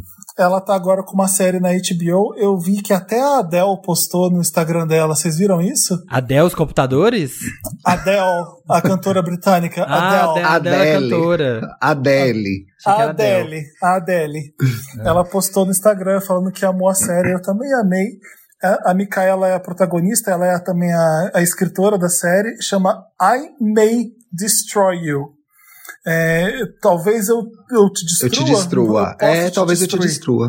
É, é, então, ela é uma escritora de romances. é, sabe aqueles livros que são é, young adults? Ela é parada na rua, a pessoa tira foto com ela, ela é famosa por isso. Começa a série, ela tá na Itália com o namorado, ela tá voltando para Londres, ela mora em Londres, e então é, eu achei legal pra caramba porque é, tem uma coisa ali que acontece que é muito forte, e eu acho que isso vai ser o grande fio condutor da, da série toda, por isso que ela pode ser, eu posso te destruir. É, eu não vou falar o que, que é, porque eu, eu vi sem saber, sem, sem imaginar o que, que era. Eu só sabia que era ela e que era boa a série, então eu comecei a ver por isso. Então vou deixar esse suspense que acontece no final para você também, que talvez não saiba. Olha, Mas, não é, vai contar então, hein? Não, não vou contar. é, It's a first. eu adorei a dinâmica dos personagens, de, do, do deboche que é da, da- das pessoas. É, é tudo certinho e bom mesmo. Eu tô querendo ver o segundo episódio pra, Pra ver se continua maravilhoso desse jeito, mas eu amo ele. Oba, já Outra quero coisa que eu queria dar de Meryl, é, Ah. eu tava meio desanimado com Insecure, porque essa temporada eu falei, ah, tá meio arrastado, não tô gostando tanto. Mas esses últimos episódios mostraram o que, que a Issa Rae tava fazendo. Melhorou, Felipe? Eu tava sofrendo demais Muito, vendo essa série. Muito. Porque as noias da, da Michaela são muito iguais às minhas, então tava me incomodando demais, sabe? Michaela Tava too real, Issa too real. Tava muito. É, não, mas a amiga dela, como que chama a amiga dela? A Molly, A Molly, isso. tá. Tá, a Molly tava irritando mesmo, né? É, e, eu- e ela tava com umas noias muito que eu tenho, a Molly. E aí um- teve um, um último episódio que eu vi, que é o da festa que a Issa consegue finalmente dar. Ali eu parei de ver, porque eu falei, gente, não tá dando. A Molly tá me irritando demais. Então, é, eu percebi que todas os- as temporadas de Insecure são sobre amor e relacionamento. Essa ela fez em amor de amiga mesmo. Então é pesadão, assim, umas coisas que acontecem. E, e termina de um jeito que você fica, o quê? Acabou assim? Então é legal pra caramba quando você tá percebendo. Às vezes você tem aquela amiga que não vai acompanhar você no seu sucesso. Que não vai acompanhar, que tá acostumada com você numa situação que não é muito legal. Ah, é sobre isso mesmo. É, so- é sobre isso. E aí a Molly não aguenta a, a Issa Rae ficando Pressão. independente, não precisando dela e conquistando coisas que ela tava acostumada. É é- isso. É, e aí tem o relacionamento dela com o Lawrence também, que eu não vou falar mais Sim. nada, se vocês estiverem vendo. Escuta, você viu que subiu uma. Um, a- tem na HBO agora um stand-up da Ivone, né? Que faz a Molly. Eu não vi ainda. Ah, que legal, não vi também. eu Parece que entrou uma apresentação sou- dela lá. A que eu amo de, de coração é a Kelly. Eu, qualquer coisa que a Kelly faz, eu tô dando risada. Ela é muito boa, né? perfeita. E nesse último episódio tem uma briga na rua que eu tive que ver dez vezes. Eu voltava pra eu rir todas as vezes que eu via, porque a Kelly é muito, muito engraçada. É, esses são meus dois Meryls. Muito merilizada ela. O Meryl, meu Meryl. Vai para a literatura brasileira. Vai Oxi. para esse grande sucesso que foi a tradução do Machado de Assis, vocês viram? Ai, ficou entre os mais vendidos ou o mais vendido? Do- o Memórias Póstumas de Brás Cuba foi traduzido para o inglês pela Flora, como é o nome? Flora Thompson DeVoe. E o livro se esgotou em todos os Estados Unidos em um dia. Em um dia, ele se tornou a obra latino-americana mais vendida no momento lá. Ela se esgotou em um dia na Amazon, na Barnes Noble, em todas. Não tem o livro mais, assim. E achei muito foda, assim, você ver. E vários escritores dando falando que o tanto que, que Machado de Assis é incrível, tanto que os livros é incrível, gente falando, o Harold Bloom falando que é o maior escritor negro de todos os tempos, a Susan Sontag, que é aquela, é aquela que escreveu do ensaio do Camp, né, que teve no Met Gala, a Sontag falando que ele é o melhor escritor da América Latina. Eu achei muito foda, muito bom. A gente precisa nesse momento de, né, que nossas artes, nossas, cult- nossa cultura tá sendo tão cagada, tão desvalorizada, não serve pra nada. É Já. bom ver que a gente tá bombando. Pelo menos lá fora. Se não tá bombando aqui, meu filho, pelo menos lá. Alguém tá ligando pra gente. Nessa parte só. Só na literatura.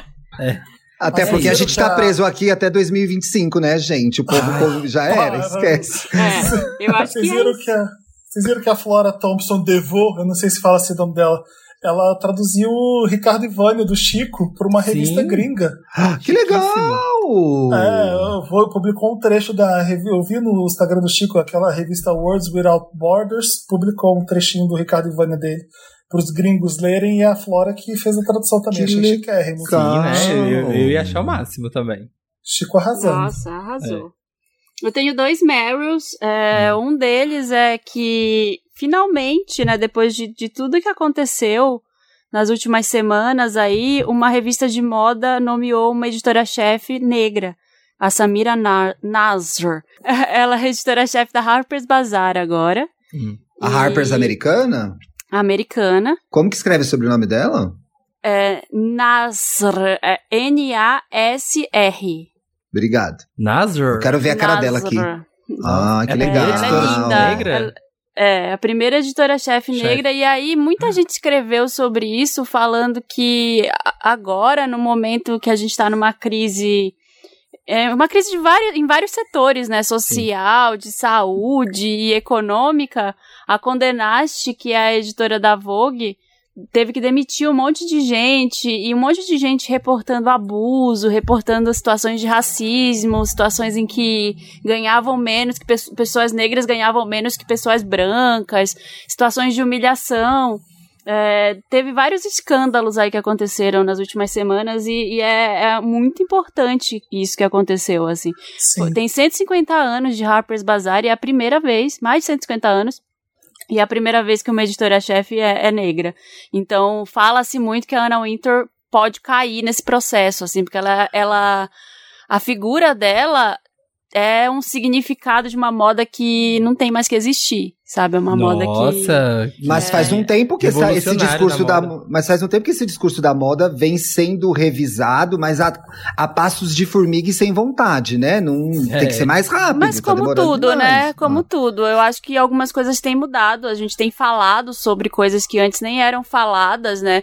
Por exemplo, o pessoal antes que estudava moda nos anos 2000 nem se falava em sustentabilidade, não se falava em, em plus size, sabe? Não se falava em modelos negras. Então, eu acho que, assim, é lento, sim, mas eu acho que é um sinal dos tempos, sabe? É um sinal de Sim. que as coisas tá estão mudando. De que E tá eu acho que acontecendo a- alguma coisa. E acho que das revistas de moda, a Harper's é a mais antiga, né? Mais antiga que a Vogue, inclusive. É, tem 153 Nossa, anos 150 a, a Harper. Nossa. E, e eu Porque a acho Vogue isso da Anna Wintour é muito elitista, né? A, a moda é muito também. né? muito, muito. E aí agora é, a discussão é, será que as pessoas querem consumir elitismo ainda? Parece que as Pois pessoas é, não estão né? mais querendo, elas estão querendo consumir um estilo de vida que converse mais com elas, né? Eu acho que nem como discurso funciona mais, né? Porque durante Então. muito tempo, como discurso funcionava, né? Tinha a história do aspiracional, etc e tal. Agora isso é Uhum. muito datado, né? Muito fora da página. Sim, eu acho que isso é um grande marco, assim, eu acho que muita coisa vai mudar a partir daí. Tomara. O, o Edward Enninful tá lá na, na Teen Vogue do, do Reino Unido, ele tem feito várias coisas interessantes. É a então Teen eu acho Vogue, Marina. Eu pensei que fosse a Vogue britânica. Eu acho que é a Teen Vogue, Felipe. Eu li isso um- uma hora. Deixa eu até ver aqui, deixa eu confirmar. Não, ele é o editor da Vogue britânica mesmo. Ele, não foi ele que fez a capa da Rihanna com aqueles chapéus de, chapéus de flores lindos. Eu acho que é Vogue britânica mesmo. É Tipo, ele Vogue Anna- britânica. Errei. Ele é a Anna Wintour da britânica. É- Provavelmente É ele tem que fazer a Team Vogue também, porque sobraram três pessoas nas redações, Uhum. mas. É. Sim, é da, é da Vogue inteira e eu, eu, eu tinha visto um negócio que ele fez algumas coisas diferentes pra Teen Eu adorei, Vogue. eu adoro eles. Você, Uhum. você viu o que ele fez durante a. O, todo o protesto do, do- contra o racismo? Ele pegou a capa da Vogue e deixou todo mundo fazer capa. Ele fez, eu não sei como é que ele Sim, fez. Ai, foi- sim, partiu é, dele? foi ele. Que legal. Então, Foi aquele aquela quantidade de gente que É o Vogue Challenge, Vogue, né? Exatamente, foi ele que criou. Ele tava super empolgado postando as Vogue Challenge no Instagram dele. Ah, Não. foi isso. É. Eu vi um milhão de capa, eu falei que tanto de Que capa. legal, Ele fez gente. Eu não capa. seguia ele. Que foda. Ele Vou fez uma capa aqui. com a Judy Dent. Você viu? Vocês viram isso? Eu Não. vi. Aquela capa com a Judy Dent na Vogue britânica é linda. Foi a pessoa mais velha que já estampou a capa da Vogue britânica até hoje. Foi É a- linda, a é uma capa Dent. meio rosa. Sim, achei Sim. chiquérrimo. Então, assim, eu acho que é um sinal de que as coisas podem mudar. E o outro é pro um filme que estreou na Netflix. Eu ia dar de interessante, né? Mas já vou dar agora, porque, né, a gente tinha aquele critério lá de que Meryl é o que tá acontecendo agora. É interessante, né? Uma coisa atemporal. O critério a gente cria, vale. a gente é dono, a gente faz o que quer. É, da, da Five Bloods, o filme do Spike Lee, que, que estreou na Ah, eu Netflix, né? Ai, já li todas as críticas, mas não vi ainda. Gente, é Eu muito assisti bom. também, é muito muito, bom. bom. muito bom. Tem muitas camadas, assim, ele é muito. é, tem. Tem. Vou, vou explicar a história, né, pra quem não viu ainda. São quatro amigos que lutaram na guerra do Vietnã. Poxa, E- Marina, spoiler. Spoiler! Se a pessoa, você não sabe qual é a guerra ainda, só no do filme que você descobre qual é a Ai. guerra. Teve guerra no. Vietnã? What? É, e eles resolvem voltar pra lá porque eles deixaram um, um- eles tinham umas barras de ouro que eles eles ganha, receberam na guerra, eles deixaram lá enterradas e um, eles tinham um, um quinto amigo que era o, o chefe deles, é. né, o, o superior deles no exército que morreu na guerra e eles voltam pra resgatar tanto a fortuna quanto o corpo do amigo. Só que tem tanta camada que é tipo assim, um É. deles tem uma filha com uma vietnamita e a menina é meio vietnamita, meio negra, e aí as pessoas no Vietnã são racistas com ela, e as pessoas, os soldados que, que lutaram na guerra, os brancos, eles também são. E aí fala muito de que, tipo, de como os Estados Unidos usaram as- os negros pra lutar uma guerra que não era deles no Vietnã e morreu muita gente, né? Foram muitos enviados pra lá. O Uhum. principal, o, o ator principal, assim, que é o Paul, que é um dos amigos, ele vai, com certeza ele vai ser indicado ao Oscar, gente. Ele é muito, Sim. É o muito Delroy foda. Lindo. É, que outro filme que ele fez, Felipe? Eu não, não lembro. Olha, o pessoal que vê o The Good Fight, ele, ele é muito famoso porque ele é o fodão lá do The Good Fight, né? Ah, Ele é tem bom. Good Fight. ele é, muito bom, gente. Então, o legal, Marina, é que ele tá voltando pra fazer os filmes do Spike Lee. Ele fez bastante filme do Spike O Malcolm X que eu falei aqui, ele tá no Malcolm X, ele fez Clockers, ele fez Crooklyn do Spike Lee, então, e ele deixou, tipo, o último filme do Spike Lee que ele fez foi lá nos anos 90, então é super legal que ele volta a fazer filme do Spike Lee. Nossa, ele é genial. Ele, é, foda, muito, ele é foda, foda, foda, foda, foda. ele é muito bom. E ele é o principal, assim, do filme. Ele é Trump, ele é vo- vota no Trump. É, Ele é uma pessoa negra que vota no Trump, então aí você vai, a história vai se vai acontecendo, você vai entendendo por quê, e aí ele usa um chapéu do Make America Great Again. o Maga Head. filme, é, ele usa o chapéu o filme inteiro. E aí o chapéu é muito simbólico no filme, porque ele vai passando ali na- nas mãos de todo mundo que é ruim no filme. Uhum. Todo mundo que tem alguma coisa ruim no filme, passa esse chapéu passa na mão da pessoa.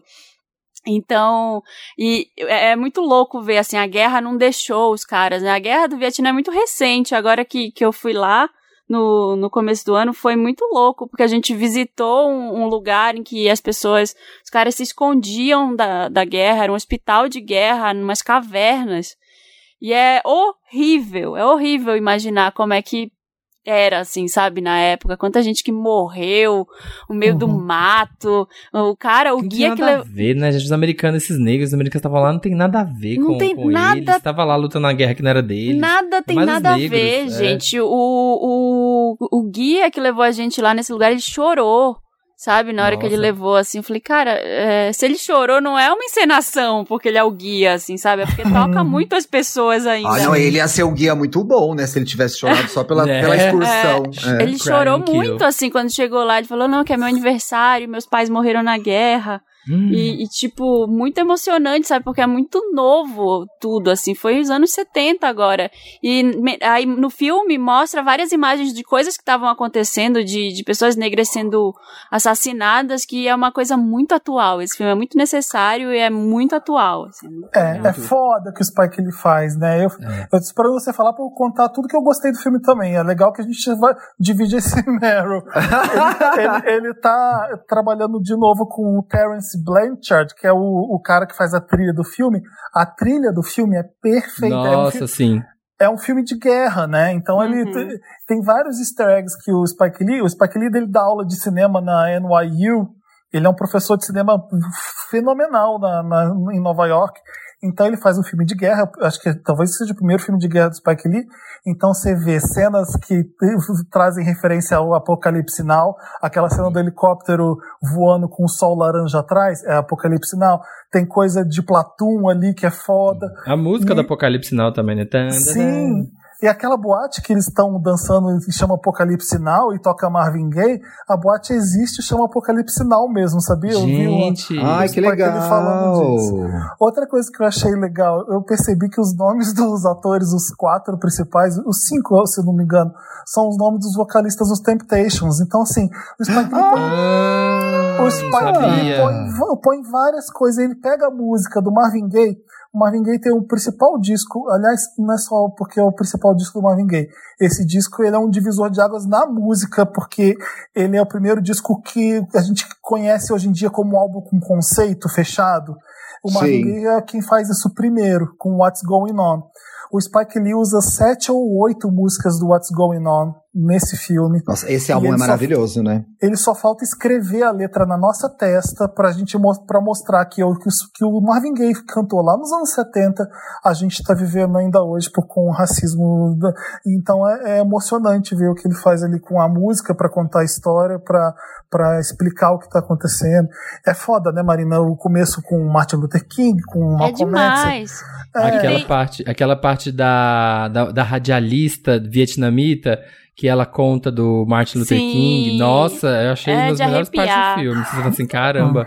Botou pra pensar, hein, Fia? Botou pra pensar aqui, ó. Vocês já viram no, na Netflix, aquela, tem aquela série com vários designers, a da Ruth Carter, que é a figurinista Sim. do A Marvin Gaye? Marina falou aqui, não falou? Ah, Não. legal, legal. Que eu adorei, eu não conhecia Qual ela. série? Eu não lembro. Acho que não. Acho que eu Tem não uma. Essa Como série assim? na, na, na Netflix que chama Abstract. The Ah, Art of sim, sim, Design. sim, e aí sim, tem o da sim. Ruth Carter, que é a figurinista do. Sim, é maravilhoso. Faça a coisa certa.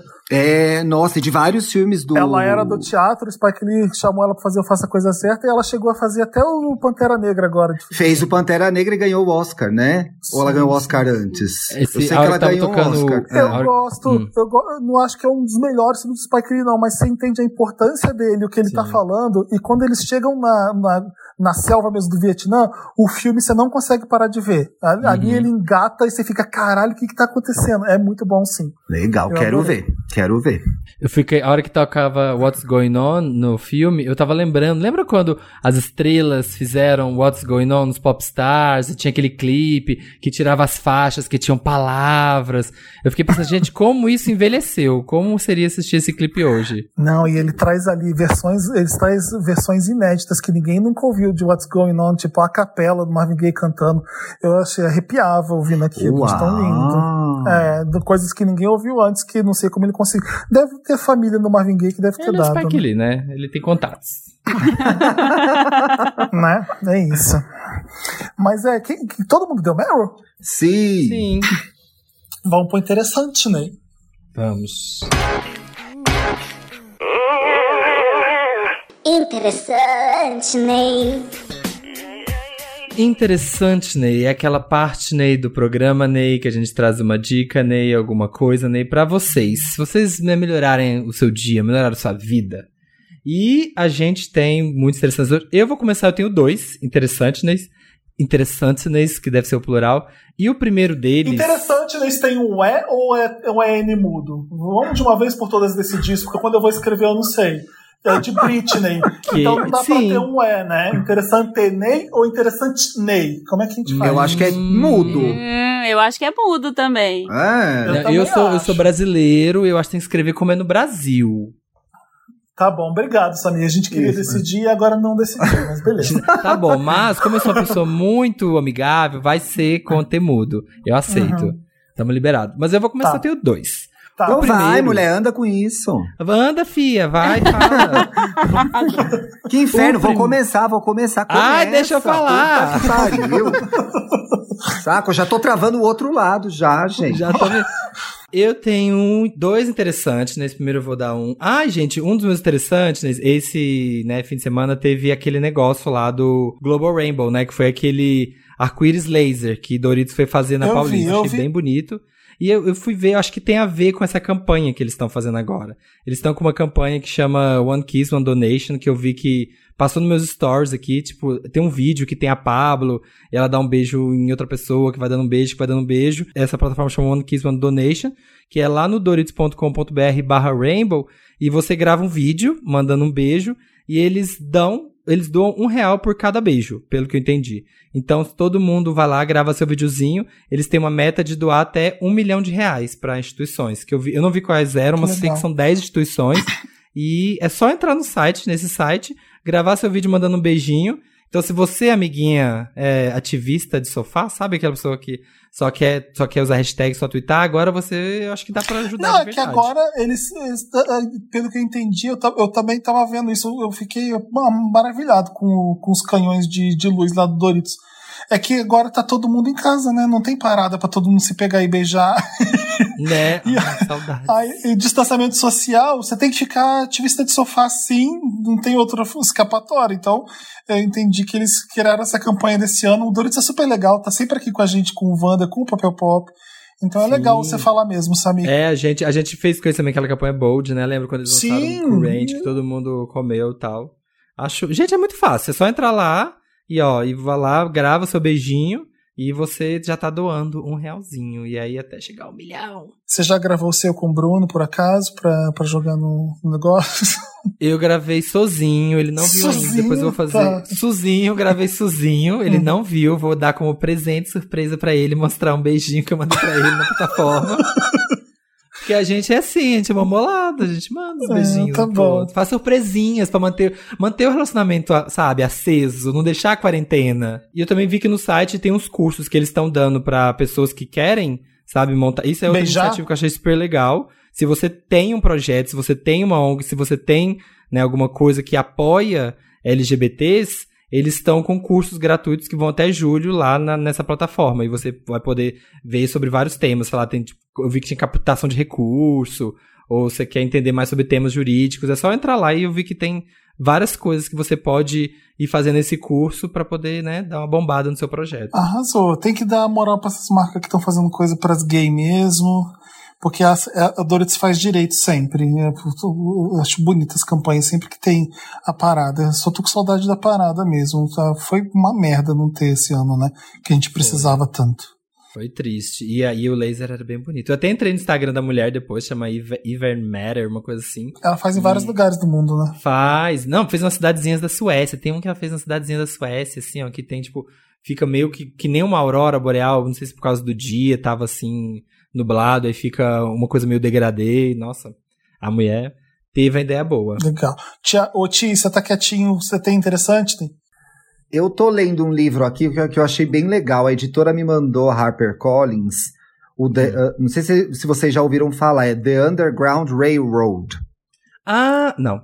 Não. Ah, eu não entendi. Eu não entendi nada do nome do livro. Me taguei aí que eu, A vingança, né? pra eu saber. É The Underground Railroad. É como se fosse uma estrada de ferro underground. Sim. É, ganhou do- o Pulitzer em 2017. O autor é o Colson Whitehead. E é a história da Cora, uma mulher escravizada que está em busca da liberdade dela no sul dos Estados Unidos, no século XIX. Eu tô no final do livro, assim, pancada atrás de pancada, e é muito interessante ler esse livro agora, né? Que já ganhou o Pulitzer faz três anos. Pulitzer é o maior, Pulitzer é um, talvez o maior prêmio da literatura, gente. Uhum. Ai, eu fiquei com medo de você falar o Oscar do livro, mas. Ai, droga, O perdi Oscar essa chance, né, Fê? é É interessante. comprar- referência. É um na Globo. Na perfume. Globo é assim que a gente fala. É. Lá a gente fala assim. Ai, que saco. Eu fiz media training e falaram que é assim. Antes da pandemia, eu fui na Sephora comprar um perfume e o cara falou assim: esse aqui ganhou o Oscar dos perfumes. Eu falei, ah, Ai. Eu não vou levar. Foi a As Meryl pessoas Streep têm que, essa que mania, fez essa né? fragrância? As pessoas têm essa mania, gente. O que é curioso de tá, e foi uma coincidência, porque a editora, a HarperCollins, já tinha me mandado esse livro e ele estava parado aqui. Eu comecei a ler, estouraram os protestos por conta do assassinato do George Floyd. E é muito interessante, você vai lendo o livro e vai fazendo o paralelo como essa, esse sistema que existe hoje foi construído nos Estados Unidos e tem muitas coisas semelhantes com o Brasil e como ele reflete nas coisas que acontecem até hoje. Assim, o cara tem- é de uma sensibilidade foda pra escrever. É uma história dura, é uma história difícil. E a Cora é uma personagem muito interessante, cheia de nuances, né? Uma mulher que passa pão que o diabo amassou e a visão que ela tem dela mesma como uma mulher vivendo no mundo dos brancos, em que ela não tem chance nenhuma, é muito legal, é muito legal. E assim, triste, triste, triste, triste, mas um puta livro que eu acho que ajuda a entender muito o contexto do momento que a gente tá vivendo hoje, assim. Recomendo Que mesmo. ótimo. E um tem esse autor. o Pulitzer, né, querido? Pois é, né? Ganhou o Eu Oscar dos livros, né, meu amor? Ganhou o Oscar dos livros, eu já vou xeretar, porque eu gosto de ler, né? O, o- o último foi a da polonesa que eu li também, eu acho que eu até falei no Wanda da outra vez que eu vim. E esse aqui é muito bom, recomendo, pode ler. Arrasou. Chique. Deixa eu dar meus interessantes bem rapidinho aqui. Eu quero que vocês sigam no Instagram um fotógrafo que eu choro de, de alegria vendo as fotos dele, de tão lindas que são. É, eu- ele é um fotógrafo de Nova York. O arroba dele é Ray, R-A-Y, Lives. E Lives é L-I-V-E-Z no final. Ray Lives. Eu não sei se é Ray Lives, eu não sei se eles brincar com alguma Tá, no- coisa. eu porque- mesmo, você me marca no negócio dele, tá? Porque eu não entendi nada, então aí eu começo a seguir. Amo, que ele já, já vai sem questionar. Já me Eu vou- marca lá no vou- perfil pra eu seguir. Se você não entendeu, tivemos um problema, então eu vou soletrar. O, o arroba dele é L-I-V-E-Z. Ray Lives. Olha as fotos Como é que é mesmo? Ray. Para, Thiago. Ray, Ray Lives, com um EZ no final. É, fotos lindas de Nova York e durante os protestos contra o racismo lá na cidade, ele tem cada registro aqui que é de cair o queixo, de doer o coração, é, porque ele sempre fotografa Nova York muito bonita, é, os, pôr, os pôr do sol entre as ruas, a Brooklyn, e ele foi pra rua durante os protestos, ele fez bastante coisa foda. Tem uma da, de uma Nossa, fogueira. belíssimas as fotos, tô vendo aqui. É, eu também tô vendo Tem- aqui, foda, viu? Tem, um, tem uma aqui que acenderam uma fogueira embaixo da Estátua da Liberdade, então parece que a Estátua da Liberdade está pegando fogo. Isso aqui é, é, é, é- é lindo de ver mesmo. Incrível. O, o pessoal fazendo em frente à torre do Trump, colocando o dedo do meio para cima, ele fotografando uma fotos, umas fotos lindas. É, segue o Ray porque é, é coisa bonita passando no feed. E meu outro interessante né, vai pro pessoal que faz o Lista Preta. Eu sigo eles já no Twitter, já no Instagram. É, tá lá o Atailon fazendo o Lista Preta junto com o Jader, junto com o Alexandre, com a Clara, com o Matheus, e eles fazem um trabalho muito bom. É basicamente cultura pop com foco em pretos e pretas da música, do cinema, do teatro, televisão, em basicamente cultura pop com foco na cultura black. É muito bom.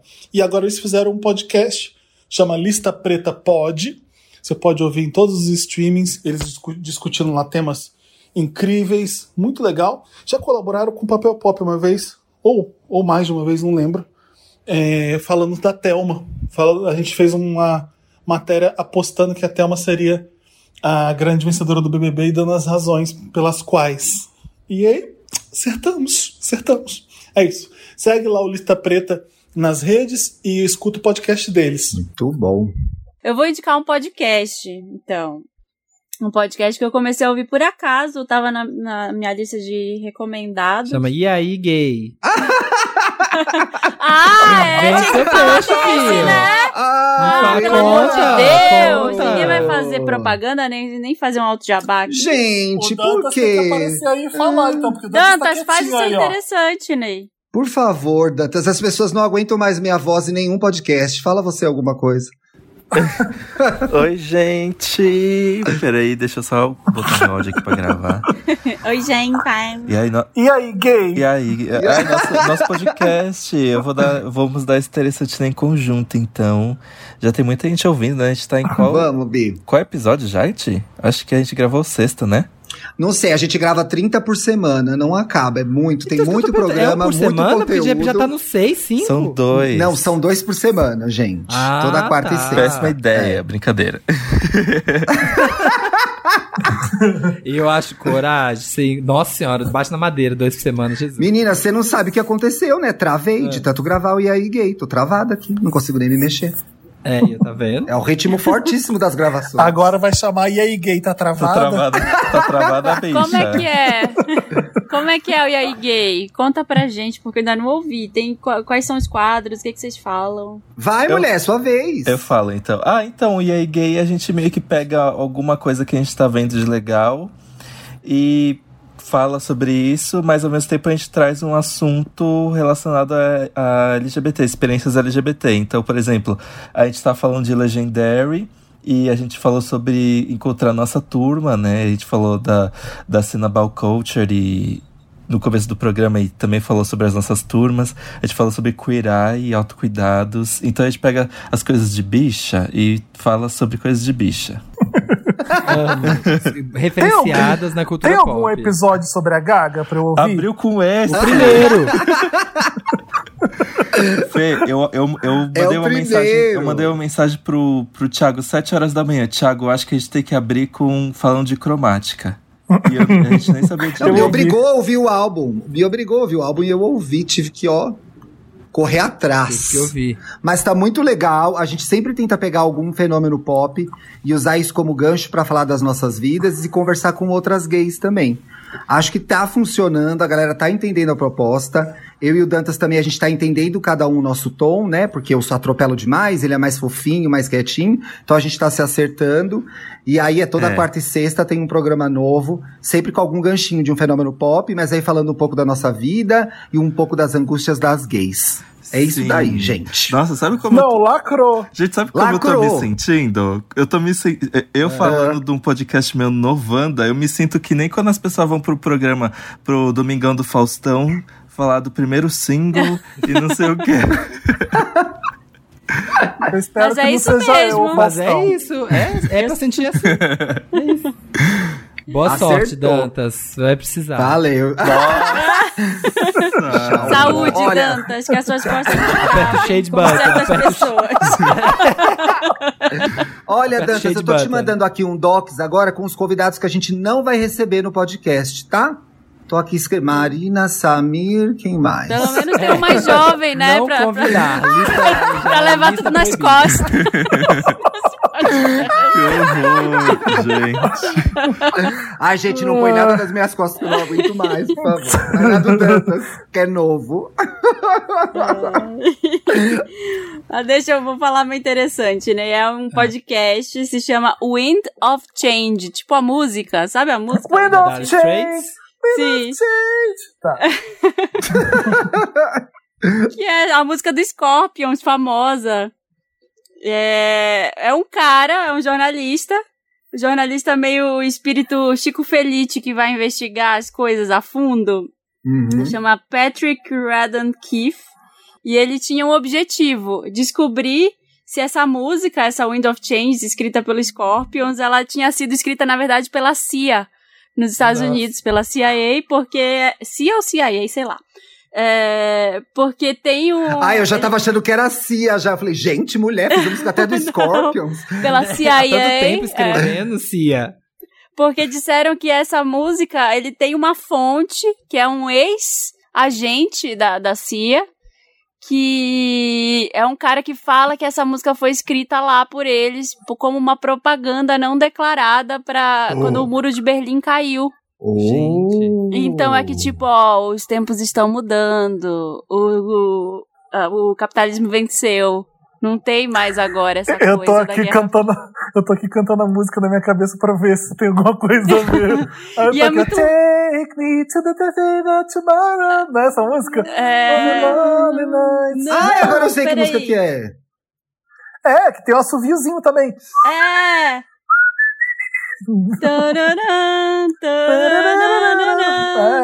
É. Qual é a música, Pablo? Uma Sabe? nota. Gente, Essa certeza que isso é coisa Peraí. da CIA. Certeza, certeza. Três notas eu já bati, CIA. Mas, Marina, esse é um podcast que ele só, ele só fala dessa música, é isso? É um podcast que o cara foi atrás de várias fontes, ele entrevista uns Gente. ex-agentes da, da CIA pra saber, e aí ele, aí tem trechos de, de jornais, aí tem trechos de show do Scorpions, tem, tem um monte de coisa, de declaração de pessoas, tipo, com a voz, a voz assim, sabe? Voz de Telefone... Pato Donald. É, voz de Pato Donald, telefonema. É muito bom, assim, esse, esse Que podcast. Legal, gente. É fiquei muito legal. curioso. Fiquei muito curioso. Wind of Change, gente. Tem podcast de tudo hoje em dia, né? Se for ver, menina, tem podcast de tudo. Nossa, tá coisa. Ai, Todo mundo conhece essa música. saiu. Essa mesmo. É, essa eu coloquei aqui, ó, pra vocês. Uma palhinha, uma palhinha.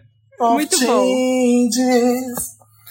Tá bom, vamos lá. Quem tem Vamos mais lá, todo mundo é interessante, né? Ah, eu tinha, eu tinha falado que eu tinha dois, eu tinha um outro que era. é, Esse é rapidinho, é um filme que eu vi na Netflix.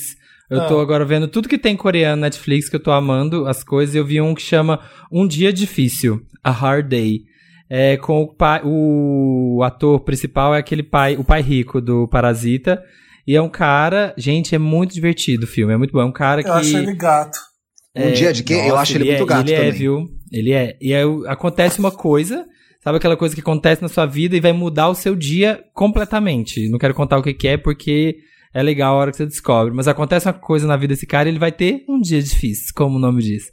E é incrível, porque no cinema coreano eu fico passado como é que eles, eles não têm medo de fazer as coisas. Tudo que o povo tem medo de, de fazer em Hollywood, eles vão e fazem. Se precisar degolar uma pessoa, se precisar fazer alguma coisa, eles botam ali e não tem problema. É o Invasão bom. Zumbi é coreano, né?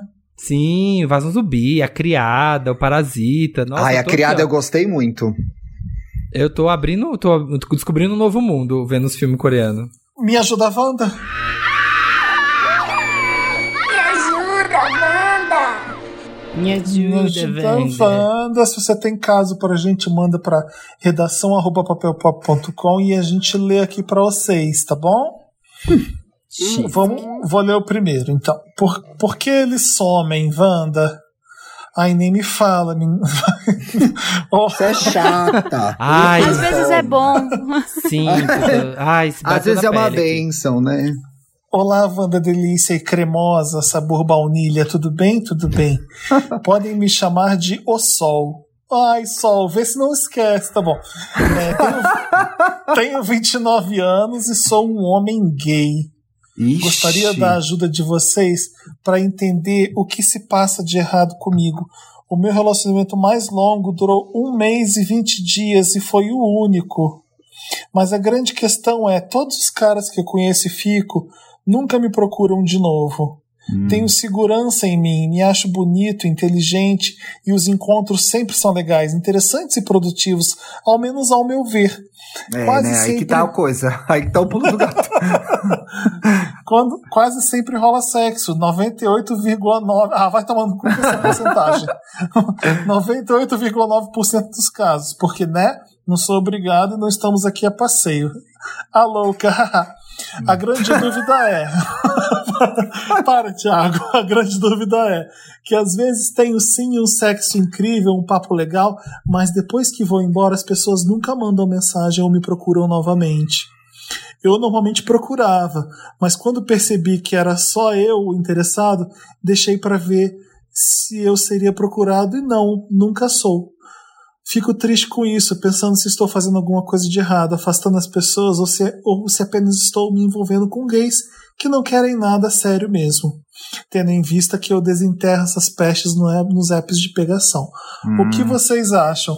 Me ajuda, Wanda. Que difícil, como é que eu vou achar o que, qual é o problema Chegou, aqui? eu fiquei procurando a falha na Matrix desse caso, que era onde é, que ele ia pisar em falso. Ele não pisou em falso em nenhum momento, né? É, também não achei.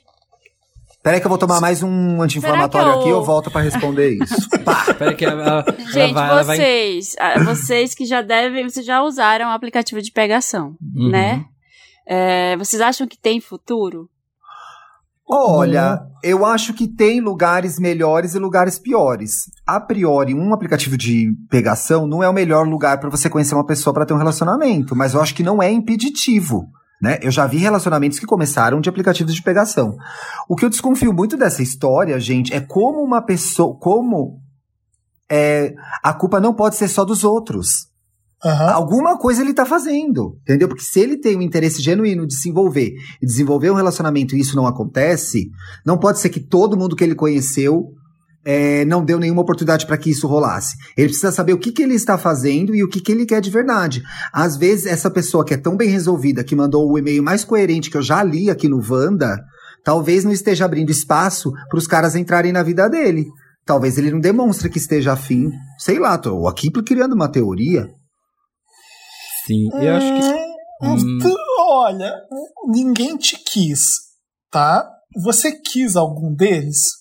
Ah, e- Real, real oficial. Porque tem isso também. É, às vezes não bate nem pra você. Você que se, se forçar a namorar alguém só porque você precisa namorar é uma idiotice. Eu vou, é eu vou até discordar do tiro negócio de. Eu acho que tudo bem usar o app de pegação ali. Eu não acho que se você tá no app de pegação significa que você não quer nada sério. Duvido, porque tem muita gente lá que eu acho muito estranho falando sobre isso ainda. A pessoa está no app de, de pegação procurando algo sério. Estou aqui para namorar. Como assim? Não dá para não dá para do zero você achar que vai começar com alguém e, oba, vamos namorar? Vamos. Não é assim, as coisas têm que ser gradativas. E quando a gente tá falando de homem gay se pegando, o sexo é o, é, é- é o começo da conversa mesmo. É o, é o hétero falando de futebol, é a gente trepando. Oh, não, eu não, tinha, eu não tinha nem falado mal dos aplicativos. Eu acho que assim. Sim. Muitos é relacionamentos começaram nos aplicativos, mas é a Aham. questão de expectativa. E aí eu acho que tem a ver com o que você falou, que assim, eu entrei no aplicativo pra transar e conhecer pessoas. Né? Agora, Eu Sabe entrei no, que, no Ti? aplicativo pra Eu- casar, já é estranho demais partir Eu acho que ponto. quando você tenta fazer de um jeito que vai dar certo, que é- aparentemente é o jeito certo, pô, ai, vamos sair pra comer alguma coisa e conhecer alguém num bar, e aí assim a gente namora. Não é assim, né? Não é, verdade, não, é. Então não existe caminho certo pra pra essas coisas, eu acho. Acho que o que importa é aquela pessoa, caramba, como eu gostei dela, o sexo foi tão bom, e depois a gente falou disso, daquilo. Essa pessoa é legal, chama ela de novo pra fazer alguma coisa. Vai aos poucos construindo uma coisa.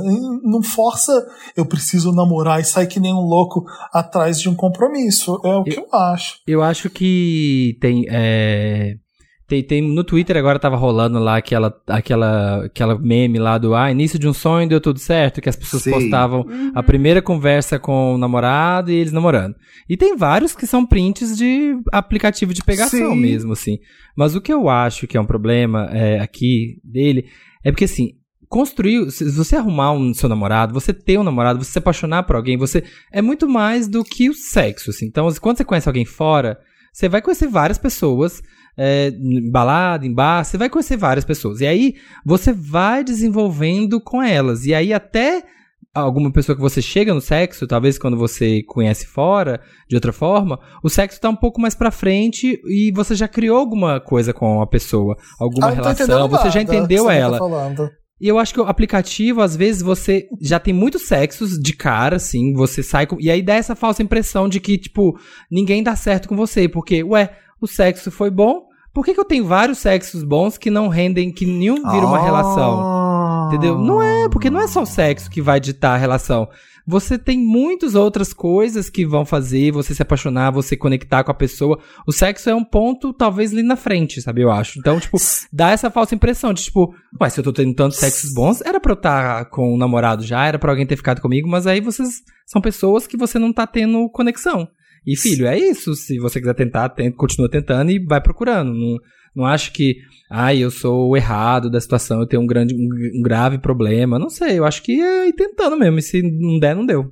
Será que ele é meio maníaco do date, gente, que faz muitos dates? Aí tem, tem coisa que dá mais errado mesmo, né? É, eu, eu, eu tive, assim, época de Eu já fui maníaco do date também, assim, é. e, e é- e eu já tive esses questionamentos, tipo assim, nossa, será que, tipo, não tem como mesmo? Porque, tipo assim, eu vou, sei lá, eu conheço tantas pessoas, eu saio com tantas pessoas, trans, não sei o quê, e não tá desenvolvendo nada. Da, tinha essa, essa, essa dúvida. E, e o aplicativo, ele tem aquela coisa do que ninguém... Ninguém é vital pra ninguém, assim. Você não tem um sentimento de cara com ninguém que, tipo assim, nossa, essa pessoa sabe, tipo, dá muito, dá muito certo comigo. Porque ao mesmo tempo que ele transa com você agora e tem um sexo incrível, ele sai da sua casa e ele responde outras três pessoas no aplicativo que não dá nem a, sabe, nem o tempo de maturar essa relação. Ele já, ele já encerra aquela relação com você, começa outra relação. Então fica tudo isso muito no superficial às vezes. Eu acho que tem essa- esse dificultador dos aplicativos. Pode ser, hein? Ah, bom, Isso aí não não. saberemos. Eu. O pagodão bombando Wanda. Hum. Caros donos do meu corpo e mente. Meu nome é Luana, tenho 21 anos e sou de peixes e sou de volta redonda também. Alô, Felipe? Alô, Luana. O negócio é o seguinte: moro em um bairro residencial que só tem casas de família e muitos idosos. Ih, desceu laranjal. Mas há alguns meses, uma república masculina de faculdade se mudou para a casa do lado da minha.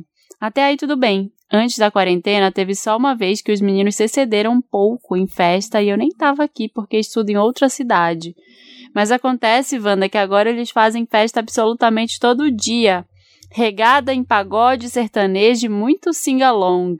E o pior é que as festas duram mais de 12 horas, caindo na madrugada frequentemente. E se antes fossem só eles, ainda estava aceitável, mas a casa é claramente o novo epicentro do coronavírus. A, cere- a cerejinha, a cerejinha do bolo é que a casa deles é colada com o meu quarto. E a varanda onde eles ficam fazendo festa é literalmente do lado da do meu quarto. Já até chamei a polícia uma vez, que pediu para baixar o som. Mas assim que a viatura saiu de vista, eles aumentaram de novo e, não contentes, ficaram gritando, me mandando tomar no cu. Além disso, minha mãe encontrou com a dona do imóvel no mercado e reclamou sobre, sobre isso, mas ela disse que não pode fazer nada porque a casa está sobre, sob responsabilidade de uma imobiliária. Eu estou desesperada, não consigo dur- dormir e não sei o que fazer. Não tem fone de ouvido que resolva. Meu irmão e minha mãe estão com medo de ligar para a polícia, apesar dela não ter feito nada da última vez, e os vizinhos inventarem de arranhar nosso carro, jogar alguma coisa aqui em casa. Pode sei lá. acontecer, né? Me Pode ajuda, acontecer. Wanda. Joga você antes uma coisa na casa dele. Pode rolar. É, Tudo pode só rolar. que são esses momentos que viver no Brasil é difícil e você se sente impotente e não tem o que- o que fazer, né? Porque você já chamou a polícia e eles não, não se tocam. Como eu disse, ninguém respeita nada aqui. É, não dá pra. O que, que ela vai fazer? Ela já, teve, ela já fez o que tinha que fazer. Agora ela corre risco. Não, tem uma coisa legal pra ela fazer aí, é que assim, igual o meu caso, eu tenho uma vizinha de frente da janela que eu vejo, a, a segunda festa dela tá rolando agora, nessa gravação. É uma festinha pros amigos dela. Eu acho que assim, eu não, eu já tentei é, denunciar no prédio, não, não adianta, porque não existe esse regulamento aqui. Então eu, eu tô trabalhando e eu não me senti raiva dela, entendeu? Não sentir raiva dela e tomar consciência de que eu tô fazendo o que eu posso, e isso, infelizmente, eu não posso controlar. Sabe, se tipo, se. Porque assim, tem aquela coisa, tipo, ai, tenta, sei lá, sabe, ser mais. Sabe, ser parceira, sabe, ser brother do vizinho, pra ver se eles empatizam, ou se você faz a chata mesmo e todo santo dia liga pra polícia. Eu acho que dá uma sensação de impotência fodida É. nessa hora. É, você não sabe o que Uhum. fazer. Você tá não sabe o que casa fazer. Coitada. Quem, pelo- quem tem que resolver isso, não- ela não tinha que estar resolvendo isso. Que, é, essas pessoas tinham que estar sendo multadas, presas. É, porque se a gente está vivendo uma pandemia, não é só o barulho que, que é o que incomoda, é eles fazendo coisas que não estão sendo irresponsáveis pra caramba. Então, é, Gente, imagina. e, e é aquilo, tudo que depende do daquele fadado bom senso, que é um negócio que assim ninguém tem, tudo que Não. depende do bom senso não vai acontecer. Então assim, Pois é, o é. que tem que descer o cacete, tem que multar. Se você já denunciou, agora é, não passe raiva e toque a vida, porque E realmente não são tem que fazer nesses aí. momentos que, quando a coisa aperta, que a gente vê quem as pessoas são mesmo, quem a gente é. como que- Exato. quem a gente, como, como o brasileiro é. A gente apertou, peida, né? Cada um por si, cara. Acho que você devia, se você tiver tempo, disposição pra isso, sei lá, tentar fazer um BO. Não sei se dá pra fazer isso, sabe? O que, que é possível fazer aí? Ou tentar saber quem são essas pessoas e, e conhecer mais o seu inimigo aí pra ver o que, que você pode fazer. Olha, eu gosto que a a Marina, a Marina é mais maquiavélica, ela já Ai, vai mandando um gente, plano. vai saber. Ela vai se filtrar, ela vai se infiltrar Ela já vai mandando pra depois tacar bomba.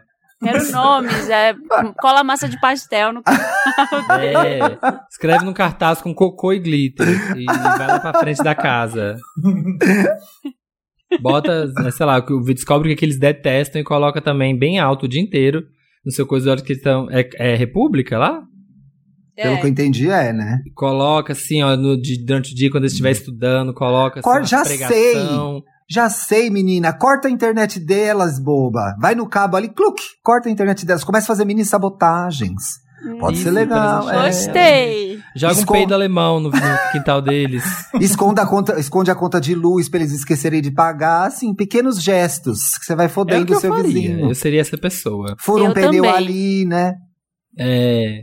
Você tá com medo de arranhar o carro do Samuel, mas eu acho que você que tinha que arranhar o carro deles. Eu Meu também. Deus do céu.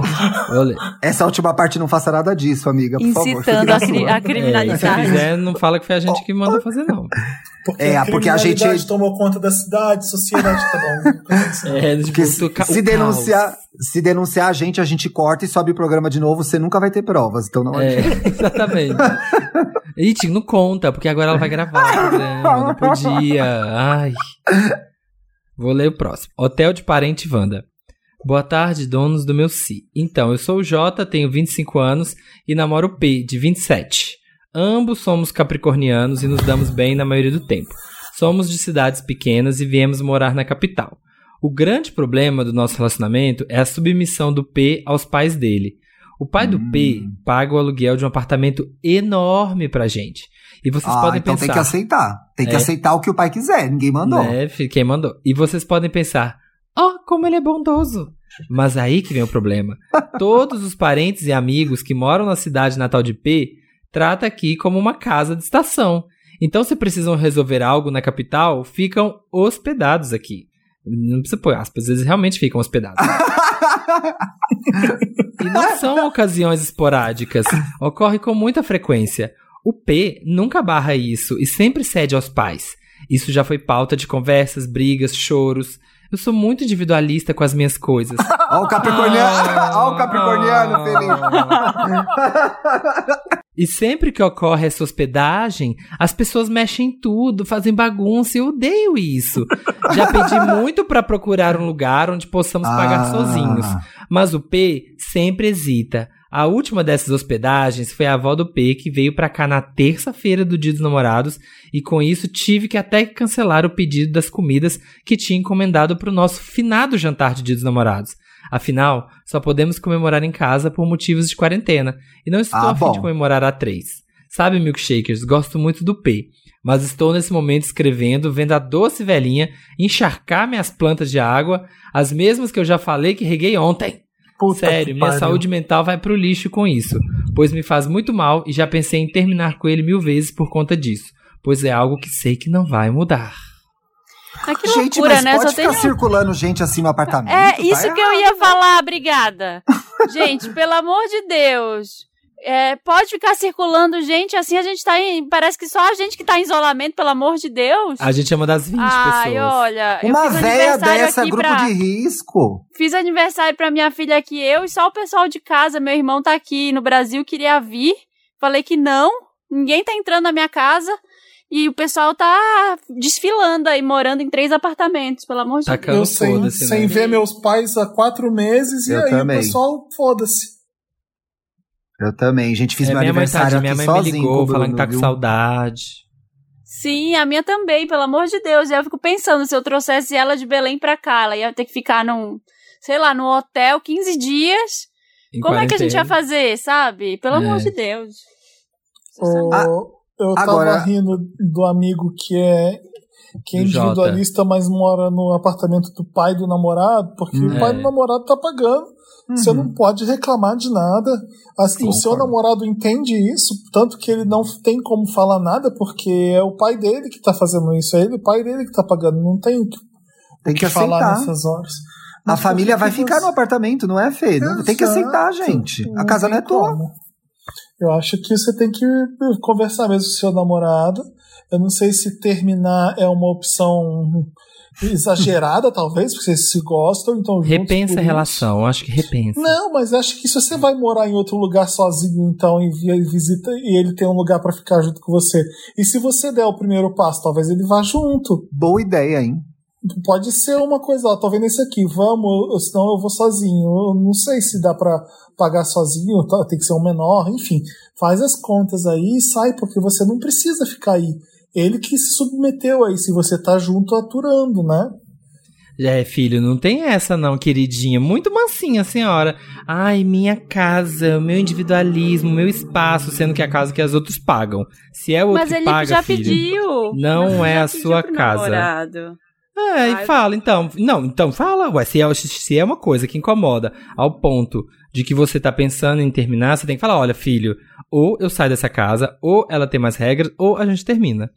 Sim, não vai ter, não vai ter Meu, um... Eu acho que ele tem que fazer uma lista de prós e contras, entendeu? Porque assim, entendo que a capital talvez seja São Paulo, não é? É caro Sim. morar aqui. Você tem uma. Sim. Olha, grande parte do dinheiro que se gasta nessa cidade é pra morar aqui. Então, assim, faça a lista do prós e contras. Porque a economia que vocês fazem, geralmente, às vezes o apartamento tem um tamanho bom, no lugar bom, porque a gay tem até plantas e tudo. Sim. Faz um prós e contras, vê se aguenta mais um pouco. E aí conversa com ele, começa a fazer um planejamento pra daqui a algum tempo vocês terem a casa de vocês. Agora, por hora, eu refletiria, sabe? Porra, vem aqui a véia, vai molhar minha planta do jeito que eu não queria. Eu aguento isso em nome disso, disso, disso, daquilo outro? Não, Sim. a velha vai matar Pronto. a planta, não é nem molhar a planta do jeito que eu queria. Ela vai matar as plantas dele. É. Eu sei, Felipe, mas concorda. Se a velha matar a planta dele é uma economia de dois mil reais de aluguel em São Paulo, Pois é. Tá pago, entendeu? Compra plantas novas. não, tá pago. Falo, véia, pode regar minha cabeça. Tá pago, entendeu? Porque agora, Eu se, sendo, sendo, sendo agora quer, ter a digni- quer ter a dignidade dele? Aí vai pagar o seu lugar, então. Porque não tem como. Seu conselho de Ariano foi bem capricorniano. tipo, olha, seu bolso tá ótimo, não dá pra aguentar um pouquinho? Mas é, gente, é difícil. A gente tá num momento super difícil, inclusive, Sim. de grana, de economia, de emprego, de. Olha, tá foda. Você tá num lugar que alguém paga seu aluguel de boaça. Às Uhum. vezes, outra passa um parente aí com Covid pra transmitir pra vocês. Aguenta! Aguenta mais um pouco. Lá pra frente a vida de vocês melhora. Os dois são novos. Ai, eu acho que o Thiago falou tudo. Gente, tá tão caro morar na cidade, tá tão. Nossa, tão... pensa Pois o tanto é, de coisa que dá pra fazer, assim, ó, o tanto de, sei lá, comida que dá pra comprar, viagem. Então, O que, uma que dá pra você Samir- fazer com esse dinheiro? Investimento, sabe? Sabe, mas é exatamente isso. É a reclamação de quem está numa situação de comodidade também. Não tô É. falando que ele não pode ficar puto. Pode ficar puto que a véia vai matar as plantas dele lá. Tudo bem. Pode ficar agora. Reflita os benefícios que você tá tendo nessa situação. É importante, entendeu? É, que você vai aguentar. Ah, De repente ele é riquíssimo e vai aguentar. Mas ó, se, ele for, se ele tivesse grana, ele já tinha saído. Você já Tudo. agradeceu o tio? Você dá boa noite pro tio que paga o seu aluguel todo toda noite? Tem que dar. Manda que boa dar. noite no grupo do Zap. Boa É. noite, tio. Valeu, sogrão. Tudo não terás. Tem a casa conforto aí, tem o seu grande, seu apartamento enorme. Eu amo que a gente vocês. fantasiou que ela mora num palácio pago pelo sogro, né? Agora. Ah, mas se ele falou que é um apartamento enorme em caixa alta, deve ser enorme. Então. Esse é o preço de uma cobertura, querida. Quer morar na cobertura? Vai ter que passar por isso. Não adianta. É, exatamente. Vamos ler os comentários da última edição, que teve Mamundi e Júpiter Byrel. Isso, uma edição Ó, fofa. um recadinho pra vocês que estão ouvindo a gente aqui agora.